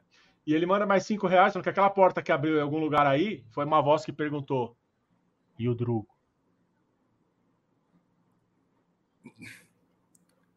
Olha, pachequismos à parte, que, que soube que aconteceu bastante. Aliás, eu, eu tenho acompanhado cada vez, bom, que eu não, não, vejo, não tem a menor condição. Mas, ó, tenho visto os, os, comentários que as redes sociais trazem sobre o que está sendo falado na transmissão. É, um, é um pouco assustador, né? Um pouco é. assustador. É, é. nível da, eu, confesso que eu, fiquei, eu confesso que eu fiquei com medo hoje. Eu fiquei com muito medo hoje. Bom, eu, eu recomendo vocês acompanhar a segunda tela do Grande Prêmio sempre. Por isso, faço questão, acompanhem sempre no canal do Grande Prêmio no YouTube.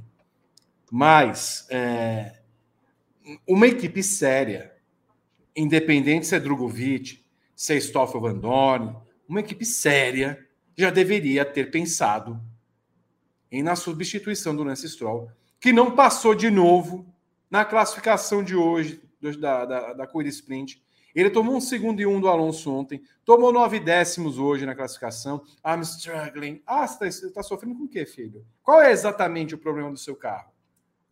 porque o seu carro tem apresentado problemas em todas as, todas as corridas últimas, né? Mas uma, uma equipe séria, uma equipe séria, deveria pensar na substituição dele. E essa, esse negócio da ida da Aston Martin para o WEC, já falando, não, não faz sentido ser Alonso e Stroll, a gente não precisa de, deles para o nosso sucesso, eu não duvidaria que é a porta de entrada para um novo mundo desse rapaz. Né? Porque já que o pai dele fez tudo ao longo do tempo para agradá-lo em sua carreira, desde o kart, as, as regalias, pista e tudo mais tal, vai criando é, equipes em várias categorias para ver onde ele se adapta. Na Fórmula 1 não dá mais, né, Renato? Não, não dá, não dá, não tem mais condição. Ele é, é, é diferente, né? Porque assim, o pessoal coloca o Stroll como nossa, um dos piores pilotos da Fórmula 1 de todos os tempos. De verdade, eu não acho que ele é dos piores pilotos da Fórmula 1 de uma categoria que teve o Gide, por exemplo, andando. É, mas assim, ele não tem condição de andar. Ele não tem condição de andar num carro é, minimamente aceitável. É, o que o Alonso faz com ele dá, daria pena se ele não fosse milionário. Né? Mas como ele é milionário, que se lasque também, é, que sofra mesmo, que tome pau do Alonso o tempo todo. Mas eu acho que o EC é a porta de saída do Stroll para a Fórmula 1. Da Fórmula 1. É a porta de mandar o Stroll embora da Fórmula 1. Agora, dizer que o Drogovic é uma sombra pro Stroll, na boa, é uma mentira sem tamanho. Que a frase é, Uai? é, imagina. Uai? É. Você imagina a sombra que é o Drogovic pro Stroll, Stroll falando, pai, demite ele, por favor. Porra, cara, o Stroll é dono da equipe. O Stroll é dono da equipe. É... Então, assim, eu acho que a porta, de a porta de saída começa a se desenhar pro Stroll. A Aston Martin, de fato, nunca vai ser uma equipe séria enquanto o Stroll for piloto dela, não dá para levar Aston Martin a sério. Mesmo com os desempenhos do Alonso, tudo mais, de fato, não, é, não tem como. Mas, assim, eu não me animaria. Porque eu, tudo quando a gente ouviu, tudo, de tudo que a gente ouviu, quando começou aquele papo de Stroll jogador de tênis, é, nada envolvia o Drogovic no processo. Nada. Eu tenho a sensação sensação, e eu já tenho falado isso há alguns meses, que a gente vai ver o Bortoleto andando de Fórmula 1 antes do Drogovic. Por todo o contexto de formação do, do Bortoleto, por tudo que ele tem é, desempenhado na categoria de base, o Bortoleto tem, o Gabriel tem apoio da família inteira em cima desse processo, né? A gente não Posso pode fazer pensar... um parênteses em relação claro. a isso? A gente uhum. sempre fala da, disso, mas eu lembro que o Lincoln Oliveira, que é o pai do, da família Bortoleto, do Enzo do Gabriel, é dono da Stock Car. Eles são donos da Stock Car Brasil hoje. E ele não é só dono da Stock Car, é, ele tem um projeto de equipe para o Gabriel, que é uma equipe que começa desde as categorias é, do kart, inclusive do rental. É uma equipe que ganha 500 milhas de kart amadora, 500 milhas de kart profissional, que o Gabriel sentou nesse projeto e que não só formou o Gabriel é, Bortoleto, Leonardo Reis e eu não lembro o nome do outro irmão, que também andam aqui em categoria de turismo nacional, também são formados nesse projeto, é, que fez o Bortoleto ter grandes, grandes, grandes benefícios um, saindo da categoria de base do kart e chegando até onde ele está nesse momento. Ele é patrocinado desde o começo da carreira dele pela empresa do pai dele. Vale lembrar disso. O irmão, o Enzo Bortoleto, deixou de ser é, piloto da Stock Car para ser chefe de equipe, para que a família toda se colocasse ali na disposição da carreira do Bortoleto. O que eu acho elogiável, não é uma crítica ao Gabriel. Se a família tem condição de fazer isso, é excelente. Porque, de fato, ele trilhou um caminho, ele pega o talento dele, potencializou todo o talento dele. E eu não duvido que a família, se precisar colocar grana, é, tirando da Stock Car, tirando da equipe da Stock Car, que a família bote grana no moleque. E eu, como pai, faria exatamente a mesma coisa se eu pudesse fazer. Mas é completamente diferente do caso do Stroll. O Gabriel tem tudo isso com um talento é, ali. Ele é um talento bruto desde o tempo de kart, coisa que a gente não viu no Stroll. O Stroll nunca demonstrou esse talento para ter nas mãos um carro da Aston Martin. Só que, de novo, é, quando a gente fala no Drogovic, eu tenho a sensação de que o Drogovic está muito longe dessa vaga da Aston Martin. E que na frente dele, nessa vaga da Aston Martin, ainda tem um tal de, Stoffel, de Stoffel Van Dorn. Que eu acho que é muito favorito. É muito favorito para o caso de uma saída é, do Lance Stroll. pelo tempo que ele tem de Fórmula 1, pelo que ele faz ali nos testes. Então, assim, é, eu não me animaria com a saída do Stroll. Eu acho que a vaga no Drogovic, que é muito difícil ainda, é na Williams, não é na Aston Martin. Acho que na Aston Martin a coisa está muito longe para ele ali disso acontecer. Né? Então, assim, é, pelo amor de Deus, eu não estou comparando Stroll e Gabriel Bortoleto, tá? O Gabriel é um, um moleque, é um pilotaço, e eu acho de fato que ele vai sentar primeiro no Fórmula 1 do que qualquer outro brasileiro que está na frente dele na fila. Mas, assim, é, eu só não me animaria com a saída do Stroll, porque eu acho que no final das contas essa vaga não é do Drogovic. Essa vaga não vai cair no colo dele. Concordo, concordo muito. A vaga do. Assim, nós estamos misturando tudo, mas é o seguinte: teve Stroll e teve o Sargent, que não bateu o carro hoje, né? Ainda bem, puxa vida. Mas, de novo, de novo. Não bateu é... porque não tem ali muro, né? Que se tivesse, tinha batido. Foi colar, Vitor, ele brisa. não conseguiu dar uma volta completa na classificação da sprint. Ele terminou 32 segundos porque ele não conseguiu acertar a porra da curva 12 e a porra da curva 13. Ele não deu uma volta completa, válida. Sério, uhum. tipo. A vaga da Williams pode cair no colo do Drogovic, sendo que o chefe da equipe, o James Walls, já declarou hoje, era era o GP dos Estados Unidos. Agora vão dar o final da temporada toda para ele. Agora, é, me parece que é cada vez pior isso para ele. Porque nós estamos vendo as cinco provas que esse rapaz não tem condição de guiar um carro. Ele bate ou não termina. Não completa a volta, não completa a corrida. Na Holanda, quando ele poderia ter feito pontos, não conseguiu. Falhou duas vezes na, no final de semana. Dá prejuízo para a equipe. Aí o James Wallace preocupado. Não, a Andretti, se entrar, tem a coisa do. James Wallace fez uma descrição lá do, do, terror que é tocar uma equipe de Fórmula 1. E deve ser mesmo, não tenho noção como é que é isso. Que tem que pagar mil funcionários, que tem de fazer uma série de coisas, tudo mais, tal, tal. Cara, a entrada da Andretti na Fórmula 1 deveria ser o menor dos problemas para essas equipes quando você pode sentar e conversar, falar assim, gente, ó, como é que nós vamos fazer de novo? Vamos fazer de novo um novo campeonato, vamos fazer uma divisão correta dos lucros. Andretti, não é isso que vai ter que pagar, você vai ter que pagar tanto para entrar. Sente conversa se a questão é financeira. Mas eles fazem um cavalo de batalha para a entrada da Andretti na Fórmula 1, como se o grande problema delas fosse a Andretti. Como se o grande problema delas não fosse os pilotos, por exemplo, que correm nas equipes. Porque o Lawrence Stroll foi falar da Andretti. O que, que ela agrega na Fórmula 1? A Fórmula 1 funciona bem com 10 equipes. Ora, meu senhor, a sua equipe funciona bem com o seu filho? Ora, James Wallace, a sua equipe funciona bem com um piloto americano que as cinco provas bate o tempo inteiro? E o problema é a Andretti? Tudo isso realmente se refere a Andretti? Qual é o, desencanto que a Fórmula 1 tem quando. Assim, Poderia ser Andretti, poderia ser o Souza, poderia ser o, o Zefo. Mas por que, que todo mundo tem esse afã de falar da Andretti, que Andretti não prestaria na Fórmula 1, como se Andretti fosse a grande é problemática da existência da Fórmula 1? Sendo que a Fórmula 1 passa. No ano da graça de 2023, a Fórmula 1 tem a pior temporada que eu, como jornalista, cobri desde 2003 que eu vi, que eu me lembro de ter visto. A temporada é muito ruim. A Andretti não tem nada a ver com essa temporada. A Andretti não tem nada a ver com a escolha dos pilotos. A Andretti não colocou o Sérgio Pérez na Red Bull, não colocou o Lawrence Stroll como chefe da equipe, que também não colocou o seu filho lá dentro, não colocaram o Logan Sargent para isso, não fizeram com que cometessem erros diversos para que as equipes tivessem o prejuízo que elas vêm tendo ao longo da temporada, não faz a logística da temporada, não cria caos, não faz problema como causa a Fórmula 1. A Andretti não é um problema para a Fórmula 1. Eu estou dando toda essa volta para falar, nós estamos falando de Drogovic, disso, mas assim, é, incomoda quando esses chefes de equipe, no final das contas, quando vinham o Lawrence Stroll falar assim, nossa, Andretti é um problema, sendo que o filho dele está em décimo lugar no campeonato e vai perder a décima colocação no campeonato para dois carros. Vai, o Ocon vai passar em algum momento o Stroll, porque ele não tem a menor condição. E o Lawrence Stroll achando problema.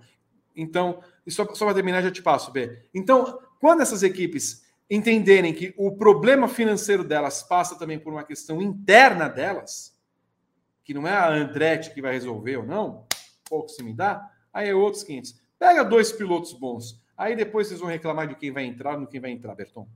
E não só isso, Aston Martin vai perder a posição no campeonato de construtores por causa do Stroll. Por causa do filho dele. E ele vem falar de uma coisa: o que não está quebrado não se conserta. Porra! Mais quebrado que isso, e ele não tira o, o, o encosto que é o filho dele lá na equipe. É, é uma âncora aquilo. O Stroll é uma âncora para a equipe. E eu concordo com o Renato. Essa vaga da Aston Martin, na segurança do pensamento de segurança, se a gente for pensar na segurança de, de colocar um piloto lá, quem está mais perto dessa vaga é o Van Dorn. Tem experiência com Fórmula 1, tem experiência com Alonso, foram companheiros de equipe. E tem ali a, a, a, batuta da Mercedes, né? Por enquanto eles precisam deles. Então é a bola de segurança da entrada da rede lá, aquela bolinha alta da entrada da rede, é o Van Dorn. Não é o Drogovic. Não é o Drogovic. Infelizmente, para a torcida brasileira, não é o Drogovic. Essa vaga da Williams também. Oi. Só para completar, eu só não sei, porque não ficou muito clara a situação. O Van Dorn foi anunciado pela Peugeot no WEC no ano que vem. Não está claro se o Van Dorn vai manter o seu, a sua vaga como reserva ou se ele vai se dedicar o tempo inteiro ao campeonato do WEC. Eu tenho a impressão que o Van Dorn cai fora. Tenho essa impressão. Não é uma informação, é impressão. Porque o Van Dorn também já deve ter percebido de que não vai ter chance na Fórmula 1. Não tem futuro. Entendeu? A Fórmula e 1 o, hoje e não que, importa. Não tem E carro. o que o preocupa é exatamente isso, Berton. A, a Fórmula 1 não abre porta. E quando toda vez a gente pega e fala assim, Drogovic viu lá um convite na Indy, não deu bola. Teve lá a, a Andretti na Fórmula E, não. Maserati, então, não. É, bom, a não ser que tenha realmente um acordo muito bem feito, que a gente não sabe para o ano que vem, sei lá, com a Williams, porque tem, não é, sei lá, só pode ser com a Williams, ou já se sabe que o Stroll não, não continua em 2024, porque assim, os cenários todos não fazem sentido para o Drogovic. Se, se, o Van Dorn ficar, se o, o Sargent é, for é, renovar o seu contrato com a Williams, porque as portas foram se fechando e para ele vai ficar o quê? Vai ficar de novo na reserva da, da Aston Martin? Fazendo o quê da vida? Não, não é essa aqui não. É, ah, isso? é do Aberival. Aqui, ó, do Aberival. Outro ponto. Quando era pro Hertha ter ido, fizeram todo aquele carnaval. Todo aquele carnaval. De não dar superlicença, não sei o quê. Gente, de verdade. O Hertha tinha a condição de guiar na Fórmula 1. E nem é a, me a das melhores temporadas do Hertha. Não estamos falando não. do melhor Hertha. Pior, de pior temporada que o Hertha fez foi esse ano, inclusive. Exato. Foi. E a gente não está falando do melhor Hertha. Andretti. E eu acho que tem muito a ver com o lance que ele ficou desmotivado com esse lance da Fórmula 1 aí. A cabeça dele não, deu uma, uma quebrada. Exatamente isso, Berton. A partir do momento que acontece isso no final do ano passado, a temporada do Hertha no final do ano passado foi horrível. O Hertha começa a temporada muito mal também nesse ano. Olha, a temporada, a temporada do Colton Hertha na Andretti foi muito ruim. Foi muito ruim. A Andretti precisa rever também os seus conceitos. É, é louvável que ela. É assim. A gente não pode duvidar da capacidade do, do Michael como chefe de equipe.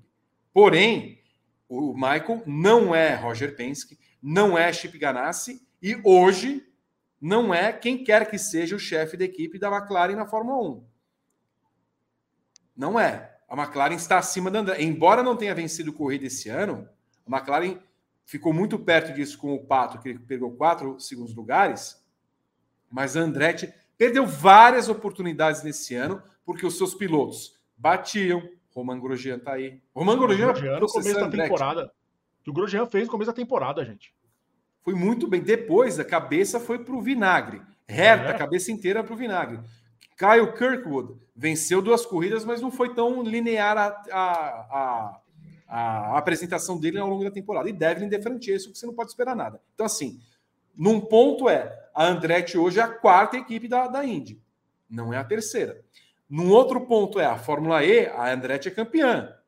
Então, assim, você tem a série de operações da Andretti. O cara é um cara sério. Ele tem dinheiro, ele tem pessoas que ele pode resolver isso. Ele poderia ter pilotos melhores. Ele poderia ter pilotos melhores. Porque enquanto a Ganassi se mexe para manter o Palou, enquanto a Penske tem um trio de pilotos bons, enquanto a McLaren, que eu não gosto, não acho que o Alexander Rossi deveria ter sido piloto McLaren na Indy, mas a McLaren pensa, ó, pensa rápido. Não deu certo esse ano, vamos subir o Canaã para ser diretor de esportivo para ver o que, que ele faz como, como diretor de esportivo, porque ele é um cara que entende do negócio. Ele está lá, ele está ele tá acompanhando a Indy há três décadas. Então, eles têm essa facilidade. E o, Michael também tem isso. O Michael também tem isso. Então, deveria ter mais, só para fazer esse a parte. Mas, de novo, é, tudo que a Fórmula 1 faz ao longo desse, dessa temporada 2023 depõe contra a Fórmula 1. Porque duas semanas atrás a Fórmula 1 estava colocando é, e admitindo nas redes sociais o domínio do Verstappen faz mal para nós. Teve uma queda. Eu duvido que a Fórmula 1 tenha reunido os seus acionistas, o seu corpo, as próprias equipes para sentar e falar assim: gente, o Verstappen está dominando isso daqui, não está? Beleza, muito bem. Se a gente continuar assim, vai mudar alguma coisa em 2026? Porque se em 2026 não for o Verstappen, a Mercedes de novo fizer um puta carro e ficar Hamilton e Russell, vai ser a mesma coisa. E eu não vejo a Fórmula 1 com vontade para mudar a essência. Por quê? Porque a Fórmula 1 não vai ser uma equipe, uma, uma categoria grande a esse ponto, sabendo que ela está num final de semana em que ela tem de lidar com uma situação de um treino extra. Pega mal, porra. Será que a Fórmula 1 não entende esse tipo de coisa? Que pega mal para ela esse, é, uma situação como essa? Tem de fazer um treino extra porque tem uma, uma zebra no formato de uma pirâmide? É o que? Kelps? É o GP de Miquerinos? O que, que, nós estamos fazendo? Não, vamos fazer o GP de, de Catherine, Kelps e Miquerinos. Quem Pai Jacó é o foi Vando Monteiro da Silva. Vando Pô, Monteiro então... da Silva cobriu a corrida. Oh, que sacanagem. Olha o etarismo, olha o etarismo. Sabe? Então, é, a, a Fórmula 1 ela é culpada inteiramente por o que está acontecendo. E as equipes parecem estar no mesmo balaio da Fórmula 1. Elas não conseguem pensar fora desse tipo de negócio. A André tinha um problema. Olha o meu piloto aqui batendo e dando prejuízo. Então, assim, eu vi elogios da Domenicali. Cara, Domenicali não faz nada, nada de extraordinário. Nada, nada. A chefia do, do Domenicali na Fórmula 1 não é absolutamente nada. Tudo que o Verstappen conquistou nesse ano e a Red Bull são méritos deles, de terem feito um carro fantástico e do, do Verstappen ser um piloto absolutamente fora de série. No mais, você pega a temporada, pinça um bom momento aqui, um outro momento ali, uma, uma e outra corrida, cara, joga essa temporada no lixo. E é para sentar todo mundo, tal qual na escola, quando a Bedel observa todo mundo fazendo arte, que ela vai abrir o livro negro para anotar o nome de todo mundo. Então, ela anota o nome de todo mundo, senta todo mundo. Gente, o que foi esta merda que nós fizemos esse ano? O que foi esta porcaria? O que foi isso? Vocês estão realmente preocupados com o Andretti, com o dinheiro que vai vir dela? O dinheiro da vinda, da vinda dela salva Guan Yu Zhou, Logan Sargent, Valtteri Bottas, Sérgio Pérez, Lance Stroll, Kevin Magnussen, que faz uma temporada muito ruim. Sal, isso salva? É realmente o problema? Nós, nós não sabemos o nome da AlphaTauri no ano que vem. Nós não sabemos se a Sauber vai ser Sauber no ano que vem. Não sabemos, cara. Nós estamos em outubro do ano que vem, de 2023, e tem coisas do ano que vem que deveriam estar sendo definidas para ontem. Então, sim, é, voltando só ao cerne da questão. E me preocupa que o Drogovic não tenha definido até agora o seu futuro na, na Fórmula 1. Porque se os caras estão realmente pensando na Williams em dar o final da temporada até novembro para o Logan, o glorioso Logan, o As Logan Sargent, para eles definirem se vai de Drogovic ou se vai de. Eu acho que diz muito sobre a Williams, de um cara que considero ser bom. O, James Valles é um cara bom, era um cara ótimo na Mercedes. E até mesmo a saída dele pode ter, ter acontecido é, alguma coisa de falta na Mercedes. Diz muito também sobre a Mercedes. Agora, estar no, naquele penduricário para saber quem é melhor de um, quem é melhor de outro, e não é porque é o Drogovic, poderia ser qualquer outro piloto bom o suficiente para ocupar o lugar do, do Logan Sargent. Agora, vocês têm esperando até novembro. Ô, Vitor, mas assim, é... a gente. Eu vou dar um exemplo que, assim, eu, eu, vou dar um exemplo com todo cuidado do mundo, porque eu sei que o Pedro Prado já já vai me, é, me botar a mensagem aqui do lado. Mas assim, será que essa gente sabe mesmo que eles estão entregando uma porcaria?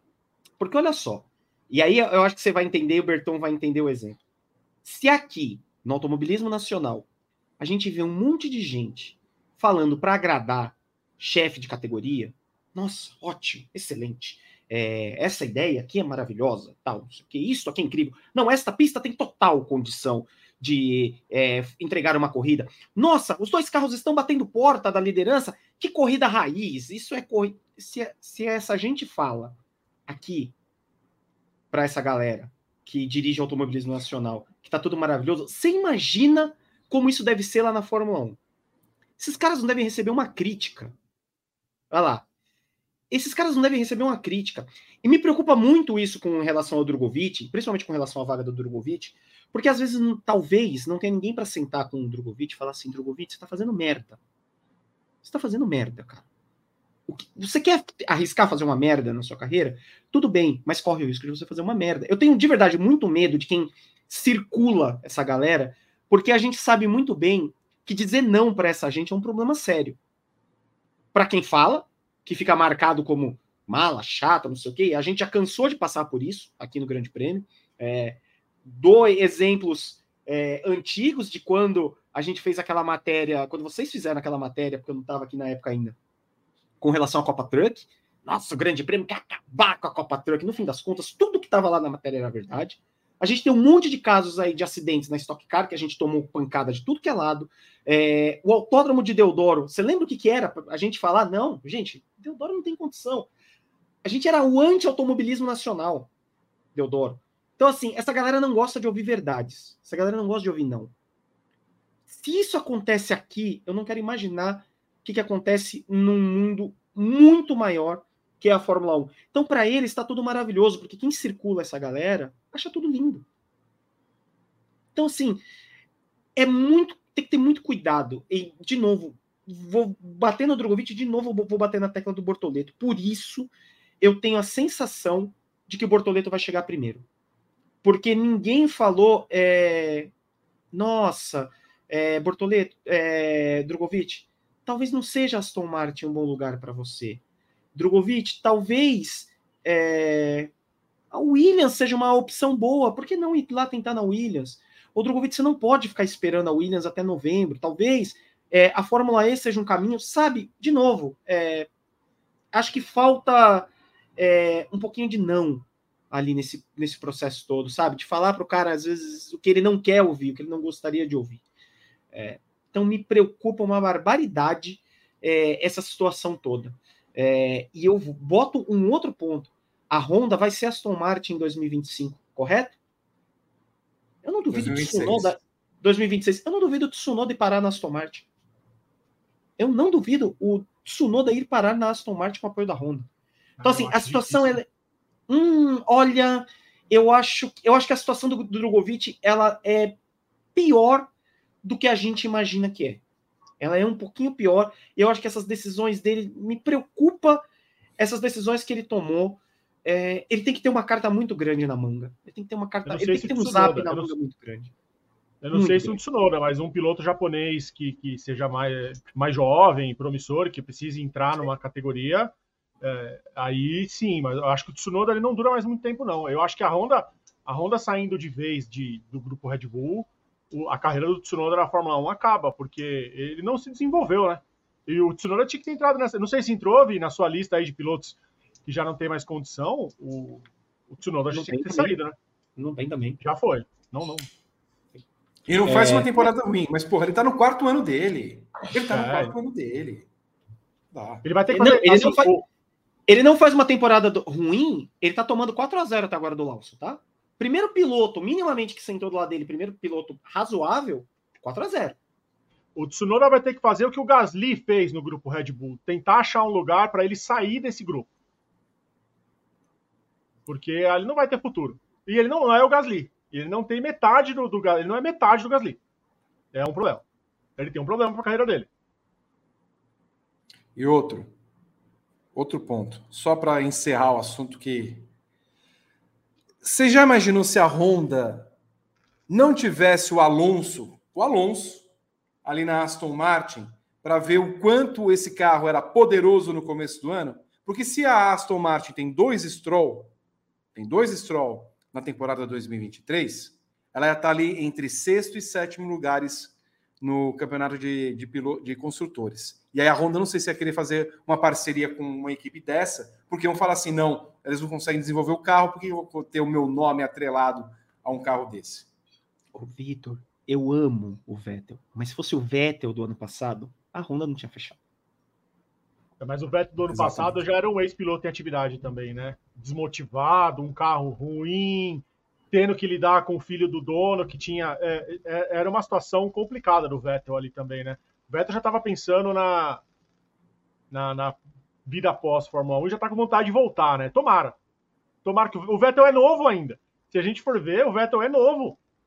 A gente viu o Vettel muito tempo na Fórmula 1, mas o problema do Vettel era muito mais de equipe do que o Vettel. E ao contrário do que dizem por aí, não fala besteira, não. Né? O Vettel? O é, Você não tá sabendo dessa? Não. Que o Hamilton é o novo Vettel, só fala besteira? Ai, gente. Ipsis literis. Ipsis ah. literis. Foi esta a fala. É, então, o, eu, olha, vou te falar. Se é o Vettel de companheiro do Alonso nessa, nessa Aston Martin, eu não duvido que o Vettel estaria muito motivado com esse carro. Ele deve ver esse carro andando e falar assim, poxa, por que, que não fizeram isso na minha vez? Por que, que não fizeram isso quando eu estava lá? Por que não copiaram o carro certo dessa vez? Se é Alonso e Vettel, o segundo lugar ia estar muito mais tranquilo para a Aston Martin. Berton, temos mais mensagens do público? Temos aqui, ó, o Fernando Xavier falando que a bicicleta do Stroll não tinha halo e ninguém mandou sem conto, Vitor. Ninguém pagou a nossa pizza hoje. Ninguém. Pô, Sabe? E olha... Renato, aquele, aquela nossa conversa de hoje à tarde, que era uma cervejinha e um salgadinho, ninguém bancou para nós. Oh, foi no meio sal... do programa. Uh. No meio do programa, vocês estão falando de queijo. Alguma coisa de queijo. Vocês falaram. Ralador de queijo, eu, eu falei adoraria... era... Ralador de queijo. Eu adoraria estar aqui com um pratinho, um queijinho, uma azeitoninha preta. Seria, ó, um salaminho, um salaminho, salaminho, com quatro gotinhas de limão em cima, assim, ó. Não, uma não. trincante. Detalhe, a gente tá uma hora e 44 num briefing de sábado. Mas sábado, o, programa, o programa está ótimo. Nunca o programa durou ótimo. isso aqui. O briefing de sábado nunca durou isso aqui. Um pô. briefing quase de duas horas. E nem, e nem fizemos ex as notas hoje. Não fizemos ex as notas hoje. Imagina que vai vir amanhã. O pessoal tá pedindo. O pessoal tá pedindo uma coisa pra gente fazer, mas aí não vai ter votação popular.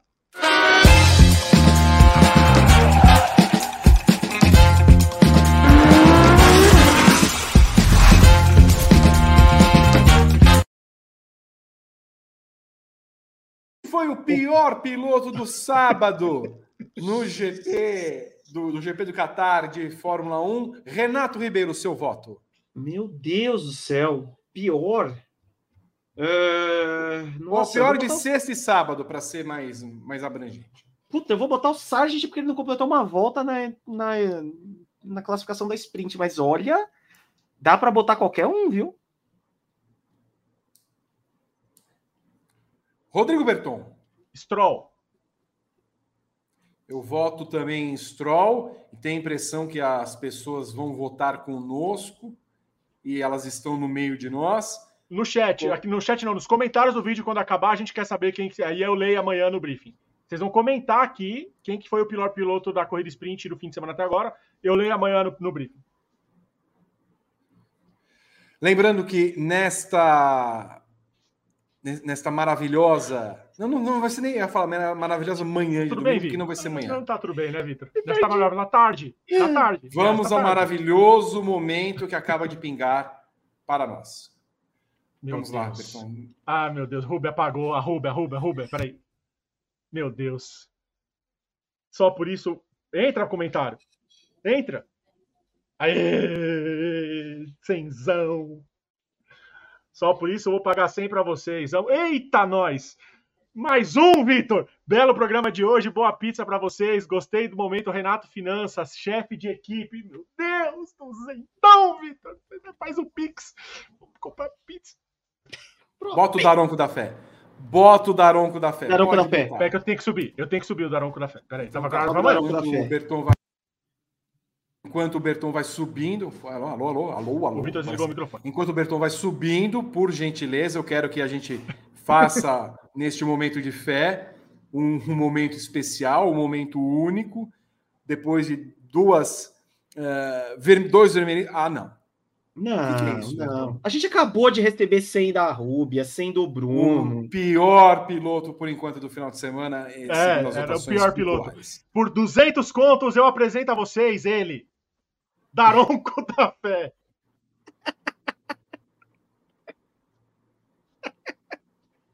Ai, vocês vão tudo pro inferno, ainda bem. Bom, não, o Daronco da Fé não nos deixa. Não compactua. Vamos então. Aqui Daronco da Fé, Padre Marcelo Rossi, o Daronco da Fé. Ele que está lá. Bom, é, um beijo A gente vai ser processado por ele, ele processa, hein? Tá. A culpa é toda sua. Mandem ali o processo para Rodrigo Berton. Você mandou colocar no ar. Eu só tinha mandado para os assinantes. Não, você não, você. Não, eu não fiz nada disso. Ah, nesse domingo maravilhoso, ao meio-dia e meia, nós teremos o briefing pré-corrida para que você acompanhe tudo do esquenta do GP do Qatar. 1h40 da tarde, horário de Brasília, o briefing, aliás, a segunda tela com César Tavares, Rodrigo Berton e Gabriel Curti estará no ar para trazer tudo do GP do Qatar. Assim que terminar a corrida, nós teremos mais uma edição fabulosa do briefing mais 100 reais. As decisões aqui são em dupla. Que casal. Beijos. Que casal. Equipe. Que casal. Vou casar com os dois. Eu, que, eu não vou falar dois? meu casal, porque a última vez que falaram isso não deu muito é. certo. Olha, ô Vitor, você não sabe que o Fernando e a Rubens são um casal?